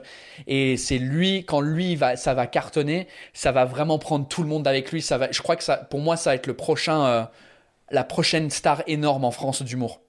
Genre niveau Gad Elmaleh, euh, Florence Foresti, je crois. S'il continue dans ce truc-là, ça va prendre du temps évidemment, mais je crois qu'il est, il est, il est sur la bonne voie. Mais j'avais entendu, c'est Kian Kojandi qui disait la même chose par rapport à lui. Donc euh, déjà deux personnes qui ont un, un bon sens critique sur l'humour qui le dit. Donc je pense que c'est bon pour lui. Ouais, il y a plein de gens qui sont très drôles, mais je, vois que c'est limité en termes de, popularité. euh, et donc, c'est dans le sens où ça m'a surpris. Je le voyais au point virgule avant mon spectacle quand je le rodais. Et euh, j'étais là, ah ouais, putain, en fait, les, moi, je rigole et je vois que les blagues, c'est des blagues pour tout le monde, en fait. C'est pas des blagues que pour des bilingues comme moi ou que pour des bobos parisiens, comme beaucoup de gens qui jouent à Paris. Tu vois, on est beaucoup à Paris à jouer pour les Parisiens et donc, du coup, euh, on a du mal à sortir de ce truc-là, de penser que tout le monde va être intéressé à des blagues sur des vegans. Euh, en vrai, euh, la majorité du pays s'en battent les couilles. Donc ouais, je crois que lui, euh, quand, quand ça va péter, ça va péter. Et je t'avais prévenu, je te demande ici de choisir entre deux humoristes et tu dois me dire celui qui te fait le plus rire entre les deux. Alors, je précise, comme à chaque fois, c'est que tous les humoristes que je vais citer ici, c'est que des gens qui ont un talent fou, euh, que j'aimerais avoir euh, un centième de leur talent un jour euh, sur une seule blague, je serais déjà content. Mais le but, c'est juste de voir celui qui va toucher plus et t'as le droit de justifier ou de ne pas justifier, c'est comme tu veux. Mais je suis un petit peu un gros connard. J'ai pris des personnes que je sais que tu apprécies ou avec qui tu as travaillé et donc je sais que ça va être plus dur pour toi de choisir. Le premier choix, c'est entre Chris Rock et Eddie Izzard. Chris Rock. Ouais, il n'y a pas de. Y a... Et c'est deux styles différents. Et, euh, et c'est juste parce que là, en ce moment, je suis en train de. Je viens de re-regarder Chris Rock, le, son spectacle qui a été remonté sur, euh, sur Netflix. Ça fait longtemps que j'ai pas regardé un truc de Eddie Izzard. Et honnêtement, la dernière fois qu'il est venu à Paris, il a joué en français, j'étais un peu déçu. Juste parce que je- c'était pas un exploit aussi extraordinaire que je pensais de jouer dans une autre langue. Et Peut-être c'est parce que moi je commençais dans l'humour aussi, donc euh, j'étais un peu déçu de son dernier qui, qui a joué qu'en français, donc Chris Rock. Entre euh, Michael McIntyre et Ricky Gervais. Oh, Ricky Gervais. Ouais, putain, quand tu me parlais de le, qui, m'a inspiré le plus, lui, c'est, j'ai eu plus de fou rire euh, avec Michael McIntyre, mais de la façon dont il, il gère son business, et il gère le milieu, euh, Ricky Gervais, ça m'inspire plus. Le fait que il peut négocier des deals avec, euh, enfin lui ou son équipe, mais peu importe, il, il écrit euh, les séries, il, il est dedans, il est le réalisateur dedans, enfin il fait tout lui-même. Il fait pas beaucoup de projets qui sont d'autres gens. C'est- je- je- ouais, je j'aime beaucoup. Entre euh, Louis C.K. et Bill Burr. Bill Burr, euh, 100%. Entre Sebastian Marx et Rolly Assal. Oh, oh, that's a good one. Euh, It's getting personal now. Oh man. Euh, alors celui qui me fait plus rire sur scène, c'est Sébastien Marx. Celui qui me fait plus rire dans la vraie vie, c'est Rolly Assal. Rolly, je crois qu'il lui manque quelques années de scène pour qu'il trouve sa voix sur scène parce que dans la vraie vie, c'est euh, dans mon top 2 de, de gens les plus marrants que j'ai jamais connus de ma vie. Dans la vraie vie. C'est juste, il, il a, il a du mal à transformer ça sur scène pour l'instant euh, parce qu'il n'a pas eu énormément d'expérience. Seb, euh, sur scène, il- je trouve qu'il écrit, euh, il, a, il a une belle écriture, enfin, il écrit bien les blagues et du coup, il a eu plusieurs sketchs qui sont sortis, son spectacle complet que j'ai vu plusieurs fois, j'ai fait sa première partie, etc. Donc j'ai j'ai j'ai plus, je l'ai plus vu sur scène aussi, Seb. Entre Catherine Ryan et Jim Jeffries. Oh, en spectacle, Jim Jeffries, en télé, genre panel show, Catherine Ryan. Honnêtement, j'ai pas vu son spectacle entier, donc je pourrais pas te dire, mais euh, Ah, il, est fou. il y en a deux, je crois, sur Netflix qui, qui sont disponibles, il me semble. Il me semble qu'il y en a deux, je... ou alors c'est un, autre sur Internet, mais en tout cas, j'en ai vu deux, et les deux m'ont éclaté. Elle, me- elle me fait tellement rire, c'est tellement assumé. euh. ah ouais, trop drôle. Entre euh, Noman Osni et Bunaimin. Oh, ah, tu me fais des trucs durs là. Euh, je veux dire Bunaimin parce que il, il est dans le même délire depuis le début et puis il reste dans ce délire là. Euh, de délire de, de un peu de il est partout. Je comprends à moitié ce qu'il dit parce qu'il y a beaucoup de verlan et beaucoup de, de mots que, que, qu'il n'utilise pas, mais il est dans son propre délire. Noman, jusqu'à maintenant, il était toujours, il était en train de se trouver. Il savait pas trop où il allait. Il faisait un truc euh, euh, sur la weed, il faisait un truc sur la parentalité, il faisait un truc. euh, c'était beaucoup, c'était plus éclectique. Mais en termes de fou rire, je crois que j'ai, j'ai plus rigolé avec Boone. Probablement parce que je connais, je comprends mo- à moitié ce qu'il dit et puis il est tellement délirant que euh, que, que je comprends rien, mais, mais No Man il est très drôle aussi, hein, mais c'est juste, euh, je crois que, ouais, de- dans, dans, dans, le, dans le truc délire, Boone. Entre euh, Roman Fressinet et Marina Rollman.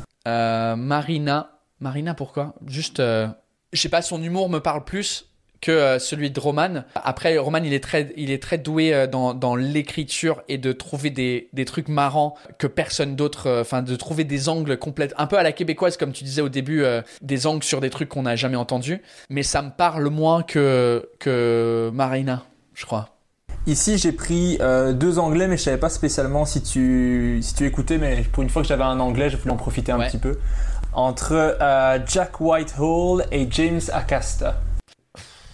J'ai envie de préférer James Acaster, mais euh, je préfère Jack Whitehall. Mais Jack Whitehall, il m'énerve un peu aussi. Je l'aimais bien au début, Jack Whitehall, mais il est, il est devenu un peu euh, clown, un peu trop clown, un peu trop euh, clown de lui-même en fait. Mais au début, ouais, son premier spectacle et ses premières blagues qu'on voyait à la télé, c'était vraiment fort. Et il était très très jeune aussi.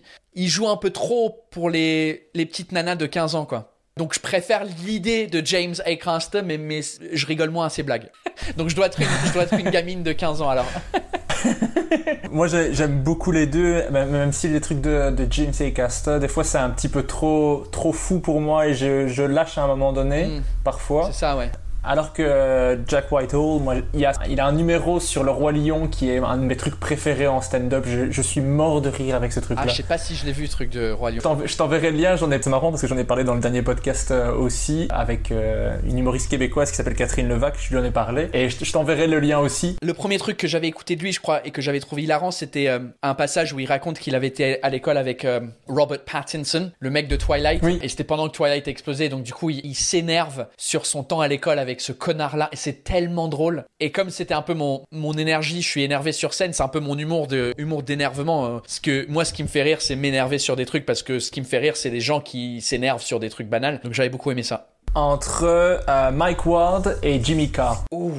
Alors, j'ai regardé le, le spectacle récent de Mike Ward euh, sur, je crois que c'est sur Amazon. Celui au bordel? Ouais, voilà, celui qui est filmé Ah, il est sur YouTube. YouTube. Alors, ouais, On- j'ai regardé ça avec, avec ma femme. Ça faisait longtemps qu'on n'avait pas autant ri, mais vraiment, genre pleurer de rire devant un spectacle. Jimmy Carr, encore une fois, c'est un peu old school. Genre, je l'aimais bien en 2009 quand ça et ça commençait à, à exploser. Jimmy Carr, je trouve qu'il est très très fort en interaction publique et en impro. Mais Ma- Mike, euh, le spectacle, ouais, on n'a pas arrêté de rire. C'était très drôle. Je sais pas si t'écoutes son podcast s'appelle Sous-écoute. Non, pas, je suis pas hyper euh, écouteur de podcast. Même si j'en fais, je j'en écoute pas beaucoup. J'ai pas le temps. Mais je te, je te, le, con- je te le conseille si t'as si t'as l'occasion une fois. C'est des longs podcasts où il reçoit des invités, mais il est à mourir de rire à chaque fois, peu importe le sujet. Il est avec deux autres humoristes.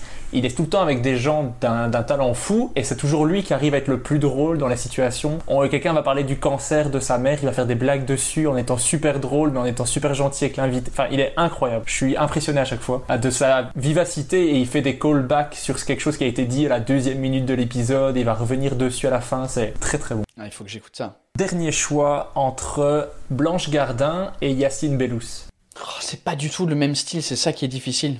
Ah, c'est tel, c'est difficile. Je veux dire Yacine, juste parce que je l'ai vu plus sur scène. On a fait plus de scènes ensemble en anglais et en français, donc je le connais mieux. Et même si j'ai vu ses blagues euh, beaucoup plus que celles de, enfin celles de Blanche, je les ai vues en spectateur. En à la, j'ai vu son spectacle en vrai, mais j'ai jamais beaucoup eu d'interaction avec elle en vrai en fait. Et donc du coup, mais elle me fait rire aussi. C'est ça le truc. Euh, son spectacle, il est vraiment, il est vraiment bon. C'est dans un autre style, dur entre Blanche Gardin et Yacine Bellous. Euh, moi, je vais dire euh, Paul Mirabel. non, je vais dire. euh, je vais dire Yacine, juste parce que je le connais mieux. Et c'est, pas, c'est, très euh, su- subjectif, mais c'est parce que je le connais mieux. Et il y a une question que je pose toujours à mes invités pour terminer le podcast, c'est qui est-ce que je devrais inviter dans le prochain épisode? Ah, mais en fait, le problème, je sais pas ce qui tu as eu. Je trouve. Get Mike Ward on. On parlait de Mike Ward. Ah, j'ai essayé, j'ai essayé. J'essaie encore, mais j'ai eu un nom. Ah ouais. Mais il a son podcast, il en fait un par semaine et même plus. En ce moment, il, il, en, il en fait énormément, donc je crois qu'il a autre chose à faire que de faire des podcasts avec un petit belge qu'il connaît pas. Je comprends. C'est qui, qui est-ce que tu dirais c'est le plus euh, genre high profile person que t'as eu? C'est au Québec, c'est quelqu'un qui s'appelle Adib Al-Khalidé. Ah ouais, ouais. Qui est incroyable et Catherine Levac Ouais. qui est aussi vachement connue au Québec. En France, j'ai pas eu beaucoup. Pour le moment, en France, j'ai eu euh, Tania Dutel et euh, Adrien Arnoux et Charles Nouveau en Suisse. Mais D'accord. T'as pas dit que t'avais Kian aussi? À Kian, non, j'adorerais. Mais tu disais pas qui t'avais pas dit un truc t'en parlais avec Kian et il a mentionné Pierre Thévenoud Non, j'ai entendu dans un dans une Ah interview, dans ok, un je podcast. pensais que c'était euh, pendant ton podcast. euh, ok, pardon. Non, mais j'aimerais bien, j'aimerais beaucoup, j'a- j'adorerais. Et tu fais ça depuis quand? Tu fais ça depuis longtemps? J'ai commencé en janvier de l'année passée, donc ça fait ça fait un an là. C'est j'étais mon, je crois que t'es mon 30e invité. 30ème Nice Mais j'ai- commencé avec des Belges que- parce que je fais du stand-up en Belgique, donc c'est des gens que je fréquente plus. Ouais, ouais. Et j'adore l'humour au Québec, donc j'ai beaucoup de Québécois. Les Français, j'essaie, mais j'ai un petit peu plus de mal de les atteindre euh, pour le moment. Ouais, c'est tous des connards. c'est pas vrai. C'est juste, euh, ouais, je sais pas. C'est, euh, je crois que c'est parce que le, bah, j'allais dire le format podcast. euh, je crois que c'est parce qu'aussi il y avait euh, peut-être euh, Louis Dubourg qui avait fait euh, Café Holo 7, qui était un podcast qui était un peu ça où les humoristes on parle et tout ça. Donc peut-être tout le monde est déjà saoulé et comme tout le monde commence à faire leur podcast maintenant, tout le monde est un peu en mode ah putain ok, je je vais re-raconter ma vie. C'est peut-être ça, je sais pas. Je pourrais pas te dire pourquoi. C'est parce que t'as envoyé des invités et, personne a dit oui ou. C'est plus qu'ils voient pas en fait, qu'ils voient pas les, les messages, un peu comme j'ai comme je t'ai envoyé pour toi, ils, ils voient le message, donc j'ai pas ça pas de suite. Et peut-être que au Québec ils sont plus à répondre, peut-être qu'ils reçoivent moins d'insultes aussi, donc ils consultent plus souvent leurs messages. je ne sais pas. Ah, c'est possible, ouais, c'est possible. Ouais, moi, en, vrai, ça dépend des périodes. Il y a des périodes où, euh, où là, récemment, j'ai réussi à gérer ma boîte euh, euh, inbox de. Je sais pas où tu m'as contacté, si c'était sur Insta ou Facebook, mais les deux, j'ai du, mal à- j'ai du mal à gérer. Essaye plus Insta pour les Français, parce que y a, personne n'est sur Facebook ici. Lorsqu'au Québec, tout le monde est sur Facebook. T'es obligé d'avoir un Facebook quand tu joues au Québec parce que la seule façon de communiquer avec les gens c'est avec putain de Facebook de 2006 quoi. C'était incroyable. Moi je suis parti quand je suis parti en 2018 euh, pas pour mon spectacle mais pour faire des plateaux à Montréal je suis allé j'avais effacé Facebook depuis longtemps. J'avais une page pro j'ai toujours ma page pro parce que je l'utilise euh, j'ai besoin de communiquer sur Facebook mais recevoir des trucs je m'en bats les couilles. Et du coup j'étais obligé de passer par ma femme qui avait un compte euh, un compte perso qui était avec moi aussi et qui est ma manager en fait. Donc du coup euh, elle, elle, mais je passais pour un con c'est parce que je, sais, je voulais communiquer directement avec les humoristes mais c'est genre non non il faut parler avec euh, faut par- parler avec Adeline parce que euh, elle elle a un compte avec Messenger. Moi si tu m'écris sur Facebook on peut communiquer. Moi je peux pas dire si le, le programmateur là-bas il me disait ouais envoie-moi un truc sur Messenger. Je peux pas. J'ai pas il faut que toi tu m'envoies au début. Je dis mais vous avez pas des numéros de téléphone? On peut pas se communiquer sur WhatsApp ou un truc plus 2010 euh, et plus vieux, genre, euh, je sais pas, euh, tous les autres trucs sauf Facebook. Donc euh, c'est peut-être pour ça que t'as eu plus de, de succès sur Facebook avec euh, les, euh, les Québécois. Mais ouais, essaye Insta euh, pour les Français. Ouais, mais j'essaie généralement les deux, mais après ça va, ça va se faire. Et comme ici j'ai reçu plusieurs euh, Français où, où ça devrait, ça devrait commencer Ouais, à se développer. ça, ouais. Mais donc prochain invité, Kian? Euh, ouais, pourquoi pas, ouais. Euh, sinon, Verino, ça peut être cool aussi, Verino. Ok. J'ai posé toutes les questions que j'avais envie de te poser. Donc euh, merci beaucoup. C'était un plaisir. Et puis euh, j'espère qu'un jour, euh, bah, on pourra se croiser en vrai sur une scène, soit ici ou en Belgique. J'espère aussi, quand les scènes pourront reprendre, j'espère pouvoir les reprendre aussi. Moi, je vais suivre les lives, à mon avis. Dès qu'il y aura des humoristes, je vais cla- clairement suivre, comme avec Donnell. Yes, ça marche. Parfait. Merci beaucoup.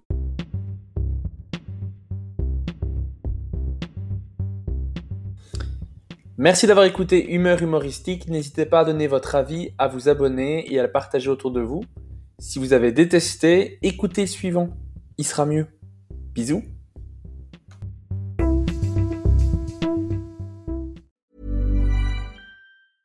Even when we're on a budget, we still deserve nice things.